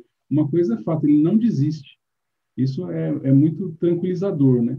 Para mim, é, eu, eu que sou religioso, talvez um pouquinho mais que o Marlon ainda, ficava muito preocupado com a história de se perder. Estava falando aqui para o Rodrigo, esses dias que eu estou com ele aqui, eu falei isso um monte de vezes. Foi. Ficava preocupado em como não se perder e como me salvar. Não era nem como ser salvo por Cristo, é como me salvar até que eu descobri uma coisa importante. Me disseram o seguinte: para você se salvar, como você está perguntando, não vai acontecer nunca. Ou você aceita a salvação de Jesus ou já era. E para isso acontecer é simples: é só amar o Senhor seu Deus de todo o coração, com toda a força e com todo entendimento. Puxa, é, é, é simples, né? É simples. E para se perder também é complicado, é bastante complicado. Você tem que odiar ele de todo o coração, de todo entendimento, com toda a força. Então é muito mais fácil ir com ele do que ficar. Exatamente. Mas é mais difícil se perder do que se salvar. Né? Até porque ele está guiado isso, né? Ele quer te salvar, não está querendo te condenar. E tem uma outra coisa que eu acho que o Espírito Santo, ele, ele, ele, o Espírito Santo é o âmago, ele vai lá no âmago de Deus, tá? E ele traz esse Deus para perto de nós. Mas ele também vai lá no teu âmago. É. A gente é templo do Espírito Santo, tá? Então, nesse sentido, ele também Olha só, quando ele, quando tu quiser, vamos, supor, vamos pegar o exemplo de vocês aí. Vocês estão falando que vocês são causa e consequência, né? Vocês precisam da parte teológica, da parte escrita e tal. Quando tu precisar de um discernimento do Espírito Santo, tu acha que o Espírito Santo vai te, ele que te conhece no teu âmago. Tu acha que esse esse âmago de Deus, que é o Espírito que vem dentro de ti, tu acha que ele vai te levar para onde? Tu acha que ele vai te levar para algo que, que não seja teu? A primeira coisa que ele vai olhar para o Rodrigo, para o Hélio, para o Marlon, ou para os adventistas, onde é que ele vai levar vocês? Ele vai levar direto vocês aqui para a palavra. É aqui que ele vai te dar o discernimento. E eu tenho que entender que quando eu pegar essa palavra aqui, é o Espírito Santo que está me dando discernimento. Quantas vezes, gente, eu já peguei a palavra, eu, eu pedi, falei para o Senhor, uh, Espírito Santo, tu precisa me esclarecer qual coisa. E foi pela palavra, por textos que eu já tinha lido várias vezes. E quando eu li o texto, aquele trechinho, uma, uma frase, aquela frase saltou à minha vista. E eu pensei assim, cara, como é que eu não vi isso aqui antes? Como é que eu não vi isso aqui antes? Um texto que eu já tinha passado lá do Evangelho, um texto bíblico que eu já tinha visto dezenas, centenas de vezes. E aí, naquele momento que eu precisava daquele discernimento, onde é que ele me trouxe? Pela palavra. E ele me saltou os olhos daquele texto que eu já conhecia, mas aquela frase específica que, que, que fez o contexto todo para aquilo que eu precisava naquele momento. Então o Espírito Santo, que é o âmago de Deus, mas é o âmago nosso, profundo, ele vai, levar, vai nos levar, gente, para aquilo que é a nossa característica. E é dali em diante ele vai começar te moldando. Daqui a pouco, dali em diante, para o Rodrigo, que é um cara que precisa tanto da palavra, ele vai levar para a palavra. E aí, aos poucos, Rodrigo, ele vai te levando para outros caminhos para que tu possa entender outras coisas fora da palavra que o Espírito Santo vai te dizer. É assim, assim para nós. E é, aquela questão. Acho que foi assim comigo até três meses atrás, cara. E aí, só que é muito louco, sabe por quê? Porque a teologia, ao mesmo tempo que ela te dá é, condições de responder muita coisa, tem muita sabedoria na teologia, é, quando tu também não encontra a resposta, tu buga, viu, meu? Tem, tem coisas que tem coisas que acontecem na tua vida que a teologia não vai explicar. Não vai explicar. O melhor possível do texto não vai te explicar. Por quê? Porque Deus quer te levar para uma outra dinâmica de relação com Ele. Entende? Ele quer te levar para uma outra, uma, outra, uma outra profundidade de intimidade, né? E aí ele faz isso. Então, o importante é a gente não não polarizar nada, de forma tipo assim, não é nem só teologia, mas também não é nem só espírito, entende? Uhum. Então é as duas coisas, é ter paz para viver nas duas coisas e disposto a errar, sabendo que necessariamente tu vai errar. Não é que dá para errar com isso, não é certeza que não vamos errar com isso entendeu? Mas a gente está tá errando num lugar seguro, num lugar onde a gente pode cair do trapézio, num lugar onde a pessoa que está é, observando nossos erros não é a pessoa que está observando nossos erros para poder nos punir, mas para poder nos aprovar, entendeu? Deus só prova aqueles que Ele quer aprovar, é o que diz a Bíblia. Então a gente está sendo provado no processo porque Deus está tá lutando pela aprovação, né? Marcelão, quero agradecer a sua paixão aí na hora de falar de verdade, verdade mesmo, porque isso aí que você falou, na verdade, faz todo sentido para nós, até porque é assim que a gente estava trabalhando até agora com o Espírito. Ele estava vindo nessa pegada de levar sempre para a palavra. É. Quando ele falou agora é hora de vir para a intimidade, de verdade, porque tem situações, as situações gerais, né? Tá tudo na palavra, mas tem coisa muito particular, que é do dia a dia ali, que é individual, inclusive, e que envolve às vezes a vida de uma pessoa, como a Lidiane falou, uma pessoa em específico, que você não vai achar lá na Bíblia claramente. E aí ele quer levar você para essa intimidade, e aí que a gente buga. Agora, é. agora a gente está aprendendo a ouvir a voz e sabendo, é, relaxando nisso que o, Rodrigão falou aqui, que a gente pode errar, porque ele vai arrumar N maneiras para se comunicar, e se for necessário, o que me deixa muito tranquilo, é se for necessário, ele escreve no céu e coloca as estrelas com um pingo de i, velho. Na hora que você olhar para cima, ele vai. Isso é, eu, eu, tenho como dizer na minha vida que ele já fez algumas vezes, sabe? Do jeitinho que você falou, você pega uma passagem bíblica lá e entende a expansão daquilo. Tem hora que você está lá boiando na piscina, olhando para o céu, olha para uma estrela e de repente vem uma mensagem inteira na sua cabeça ali, do, com texto e tudo já, com endereço de texto e tudo para você se basear. E é uma alegria só saber que ele não vai desistir de nós. Né? Tinha uma história, eu podia contar aquela história do paraquedas, né? Pode, manda ver, velho. Tem Aguenta que eu vou ao banheiro. Eu já, eu já conheço essa história que vou. Vou ficar de copiloto aqui, o, o, piloto vai um pouquinho ali no banheiro. É. Tem uma historinha que eu estava contando para ele que eu acho que faz sentido para nós. É, é uma história real. Um amigo meu chama André, ele viveu essa experiência. Nós tínhamos o sonho, há uns anos atrás, de, de saltar de paraquedas. Assim. E a gente vivia planejando isso para fazer juntos, mas aí aconteceu de ele receber um presente de aniversário e na data que marcaram para ele saltar dando de presente, eu não podia ir, ele foi sozinho. E eu falei com ele, quando ele me ligou para marcar, falou, eu vou esse domingo, vou lá para Boitu, você pode ir comigo? Não, não dá, infelizmente eu não consigo ir nesse domingo. Mas faz o seguinte, André, me conta todos os detalhes quando você saltar. Na segunda-feira ligou o André para mim todo empolgado, né? E eu estou esperando lá a história do, do salto. E aí, como foi? Então, cara, foi incrível, mudou minha vida mudou sua vida? Deixa eu te contar que você vai entender.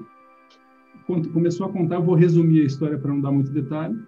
A parte inicial é tudo que a gente já imagina: frio na barriga, medo, coloca roupa, faz treinamento, entra no avião, sobe, chega lá em cima, ele está voando quando o, o, piloto avisa para quem está dentro da cabine lá, olha, daqui a pouco a gente chega na altitude, quando a luz vermelha acender, vocês estão liberados para saltar. E aí nessa hora ele está numa empolgação, adrenalina, coração batendo a mil. Ficou silêncio dentro do avião, só o barulho do motor, não tinha ninguém falando nada, esperando a luz acender para abrir a porta e eles poderem saltar. Veio uma voz na mente dele assim, dizendo assim, cara, eu quis que a, a sua vida inteira você confiasse em mim como você está confiando, nesse desconhecido que você está amarrado agora. E a voz fez silêncio. Ele disse que na cabeça dele passou um filme, sabe? Ele começou a pensar, rapaz, eu não conheço mesmo esse cara. E aí a voz voltou. Já pensou se ele está pensando em se matar hoje? Você se amarrou no cara, você nem sabe quem ele é. Aí silêncio de novo, ele começou a imaginar na cabeça dele. Puxa, vida começou a ficar nervoso. Na hora que abriu a porta, acendeu a luz, o cara falou: a nossa vez, vamos pular? Ele falou assim: meu, eu tô com medo. O cara falou: vai com medo mesmo. E acabou indo e saltar os dois.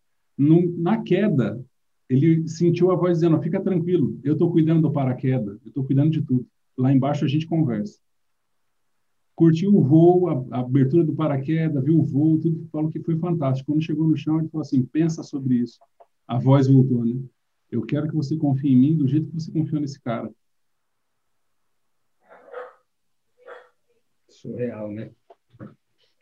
Surreal. Então, a experiência que mudou a vida dele do salto foi tudo isso aí que ele viveu. Experiência espetacular. Eu quis, né? Foi, quando eu for, eu quero que Deus fale comigo desse jeito também. Glória a Deus.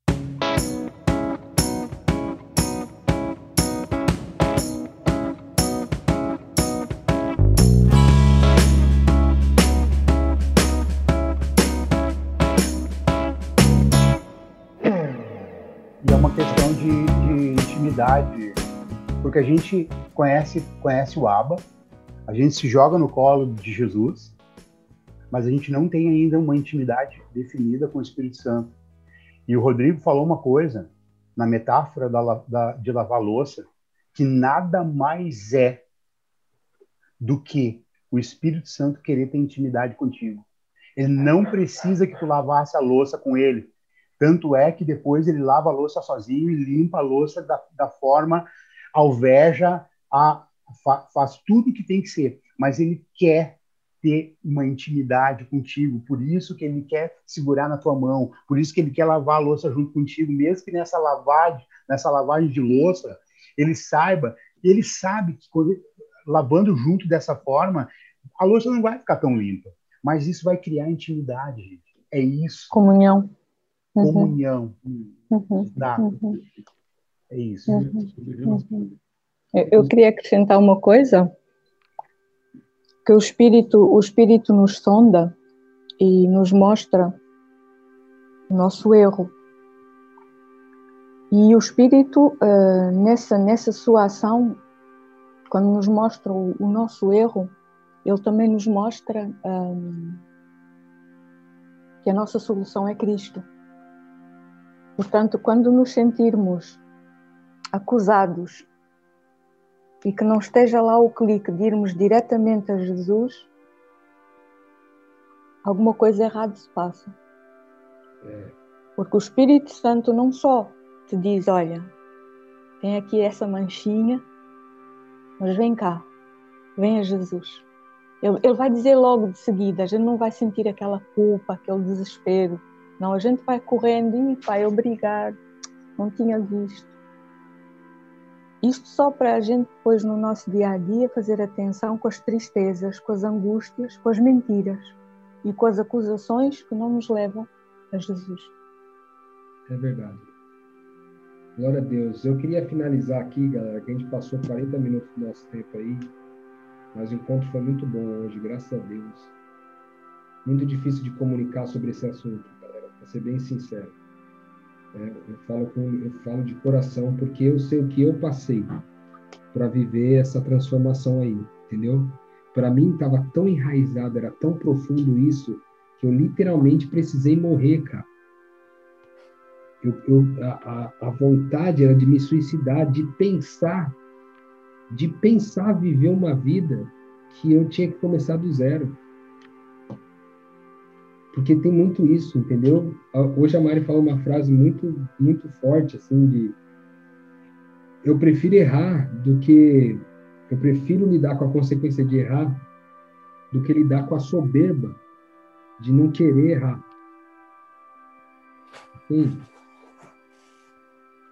Porque é isso. O que aconteceu comigo ali é que eu estava na soberba de que agora é o seguinte, já que eu vou virar um bebê, eu vou errar muito. De novo. E eu não quero errar muito, cara. Eu já, tipo assim, já encontrei um sistema de crença aqui perfeito. Já tem aqui o reino de Deus, o reino de Deus, aqui a minha Bíblia.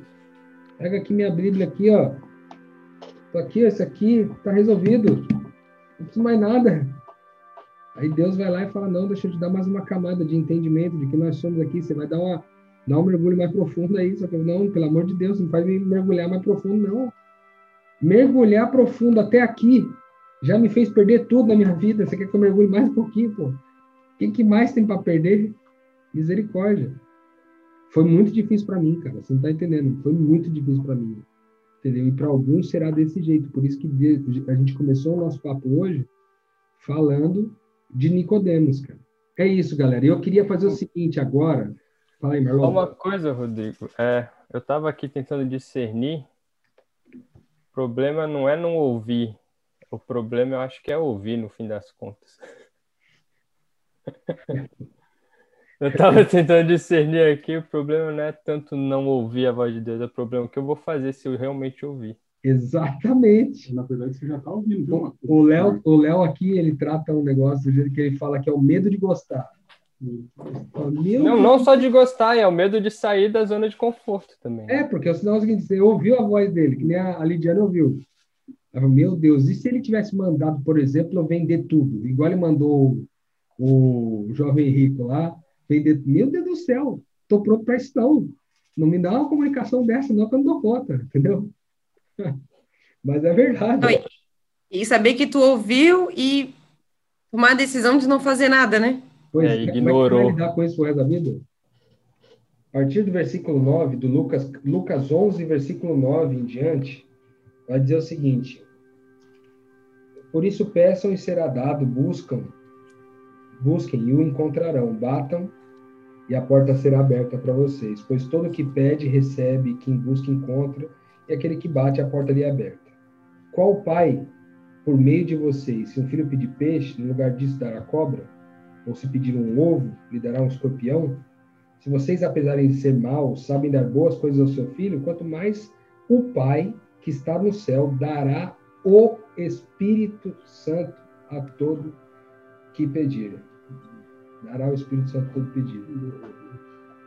É necessário nascer de novo, galera. E o nascer de novo acontece quando a gente pede, quando a gente bate nessa porta, como está escrito no texto aí de Lucas 11.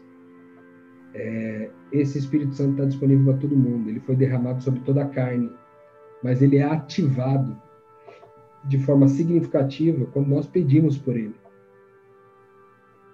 Há algumas coisas na Bíblia que é o nosso pedido, a nossa vontade, o nosso querer intenso que vai trazer para nós. Uma delas é sobre sabedoria, né? Uma delas é pedir a sabedoria e a outra é o Espírito Santo. Há quem diga que é a mesma coisa. Inclusive a palavra rua, que é usada no texto que fala sobre sabedoria em Provérbios 6, 7, 8, é também a mesma palavra usada para sabedoria que é usada para o Espírito Santo em muitos lugares. Então, pedir, o que a Bíblia está dizendo é o seguinte: se até os homens maus dão boas coisas aos seus filhos, quanto mais Deus dará o Espírito Santo a todo aquele que pedir todo aquele que pedir. Só dá para viver no Espírito Santo se você tem o Espírito Santo. Não tem outra forma. Não tem, galera. É, Deus deixou algumas coisas reservadas àqueles que entram na sala do trono de Deus, entendeu? Aqueles que entram na intimidade de Deus. Viver no Espírito Santo é um, é um aspecto de intimidade, cara. Entendeu? Então, eu quero, em nome de Jesus aqui, é, orar por isso. Orar. E orar para que o Espírito Santo seja derramado sobre nós, já que ele está dizendo veementemente que Deus dá a todo aquele que pedir o Espírito Santo. Queria orar por isso. E aí, se você, se você tiver esse desejo no teu coração aí, é, de, de receber o Espírito Santo, de pedir e receber o Espírito Santo, aí tu acompanha comigo com um coração alinhado, certo? Caso contrário, se você não se sentir preparado ainda, não tem problema. Fala assim, cara, não, não quero receber isso aí não. Eu não estou pronto para lidar com isso aí não. Mas se não resista, né, ao coração, não resista ao coração se você estiver sendo chamado a, a entregar isso aí, né? Porque Deus dá a todo aquele que pedir, o Espírito Santo. Em nome de Jesus. Aba, primeiro obrigado por tudo que você tem revelado para a gente. A gente não a gente não merecia tamanha intimidade, mas você colocou a gente nesse lugar. E a gente só agradece, Deus. Obrigado. Obrigado pelo privilégio de te conhecer tão de perto. Obrigado pelo privilégio de entrar na sua intimidade, entrar na sala do seu trono. Obrigado por isso. Deus, em nome de Jesus, eu quero te pedir hoje, e eu quero, eu não quero pedir sozinho por isso. Porque o dia que eu pedi isso, você me deu. Eu quero, em nome de Jesus, ser aqui um porta-voz do desejo de todos aqueles que estão nesse grupo aqui agora, de querer receber o Espírito Santo. Deus, em nome de Jesus, para todo aquele que quer, nesse grupo, receber o Espírito Santo, em nome de Jesus, eu te peço, entregue-o nesse momento. Eu batizo essa família no Espírito Santo, a todos aqueles que querem, eu batizo eles no Espírito Santo, em nome de Jesus, Pai sabendo que é o seu filho o promotor de todas essas coisas. Que o seu espírito nos lave de dentro para fora. Que o seu espírito dê a nós uma nova motivação, Deus. Que o seu espírito tire de nós esse coração de pedra que é enganoso e, em nome de Jesus, substitua pelo coração que é puro, bom, um coração de carne. Deus, em nome de Jesus, é promessa sua. A gente não está falando sobre nenhuma loucura aqui, não. Oh Deus, em nome de Jesus, se há alguém que ainda não tem um coração de carne aqui, em nome de Jesus, hoje, essa pessoa querendo, entrega a Deus o coração de carne daquele que é filho de Deus, daquele que é um pequeno Cristo, em nome de Jesus. Que o nosso coração não nos impeça de entrar na sua intimidade. Que o nosso coração, que as nossas incertezas, que as nossas dúvidas, não nos impeçam de se relacionar contigo a gente sabe que a gente vai errar muito. A gente não tem dúvidas que a gente vai errar. Mas a gente sabe que no final você vai lavar a louça. Obrigado, Deus. Obrigado pelo seu Deus que sempre lava a louça no final. Oh, Senhor Jesus. Obrigado, obrigado, Espírito Santo. Obrigado, Pai. Obrigado por esse mover, obrigado por essa entrega. Obrigado porque você é bom, Deus. Graças. Oh, Pai, que esse Espírito que nos batiza hoje, que batiza todos aqueles que querem, todos aqueles que desejam receber o seu Espírito, que esse Espírito, Pai, nos motive a virar a seta da nossa vida para o outro e não para nós mesmos, Pai. Que todo esse relacionamento com o Espírito Santo, todo esse relacionamento com a palavra, que ele só exista na nossa vida se for para a gente amar mais e melhor. Nós não queremos pegar isso para ficar mais vaidoso. Nós não queremos entrar nesse nível de intimidade para ficar mais vaidoso, mais soberbo. Oh Deus, por favor, em nome de Jesus, renova nossas motivações, renova nossos motivos. Dá para nós não, não somente a certeza de que você se comunica com a gente, mas a certeza de que esse Espírito vive em nós, em nome de Jesus. Jesus, obrigado por isso. Obrigado por falar conosco, obrigado por nos batizar no seu Espírito. Em nome de Jesus que nós oramos. Amém, Senhor. Amém. Amém. Amém. Galera, detalhe importantíssimo aí. Se você creu e se você quis hoje receber o Espírito Santo, em nome de Jesus, tu recebeu, porque todo aquele que bate, a porta ali é aberta. Em nome de Jesus, você recebeu. Então, fica com a primeira palavra. Amém? Fica com a primeira palavra. Se duvidar em algum momento aí que não tem o Espírito Santo, fala, não, lá, lá naquela reunião, lá Deus deu. Fica com o Espírito Santo dessa primeira reunião de hoje aqui, quando a gente fala sobre o Espírito Santo. Deus te deu o Espírito Santo hoje. Crê na primeira palavra e fica com a primeira palavra. Amém? Amém. Abençoe vocês. Excelente restante de semana para todos. Que Deus abençoe vocês. Amém. Amém. Paz de Deus. Fiquem com Deus, galera. Beijão pra vocês.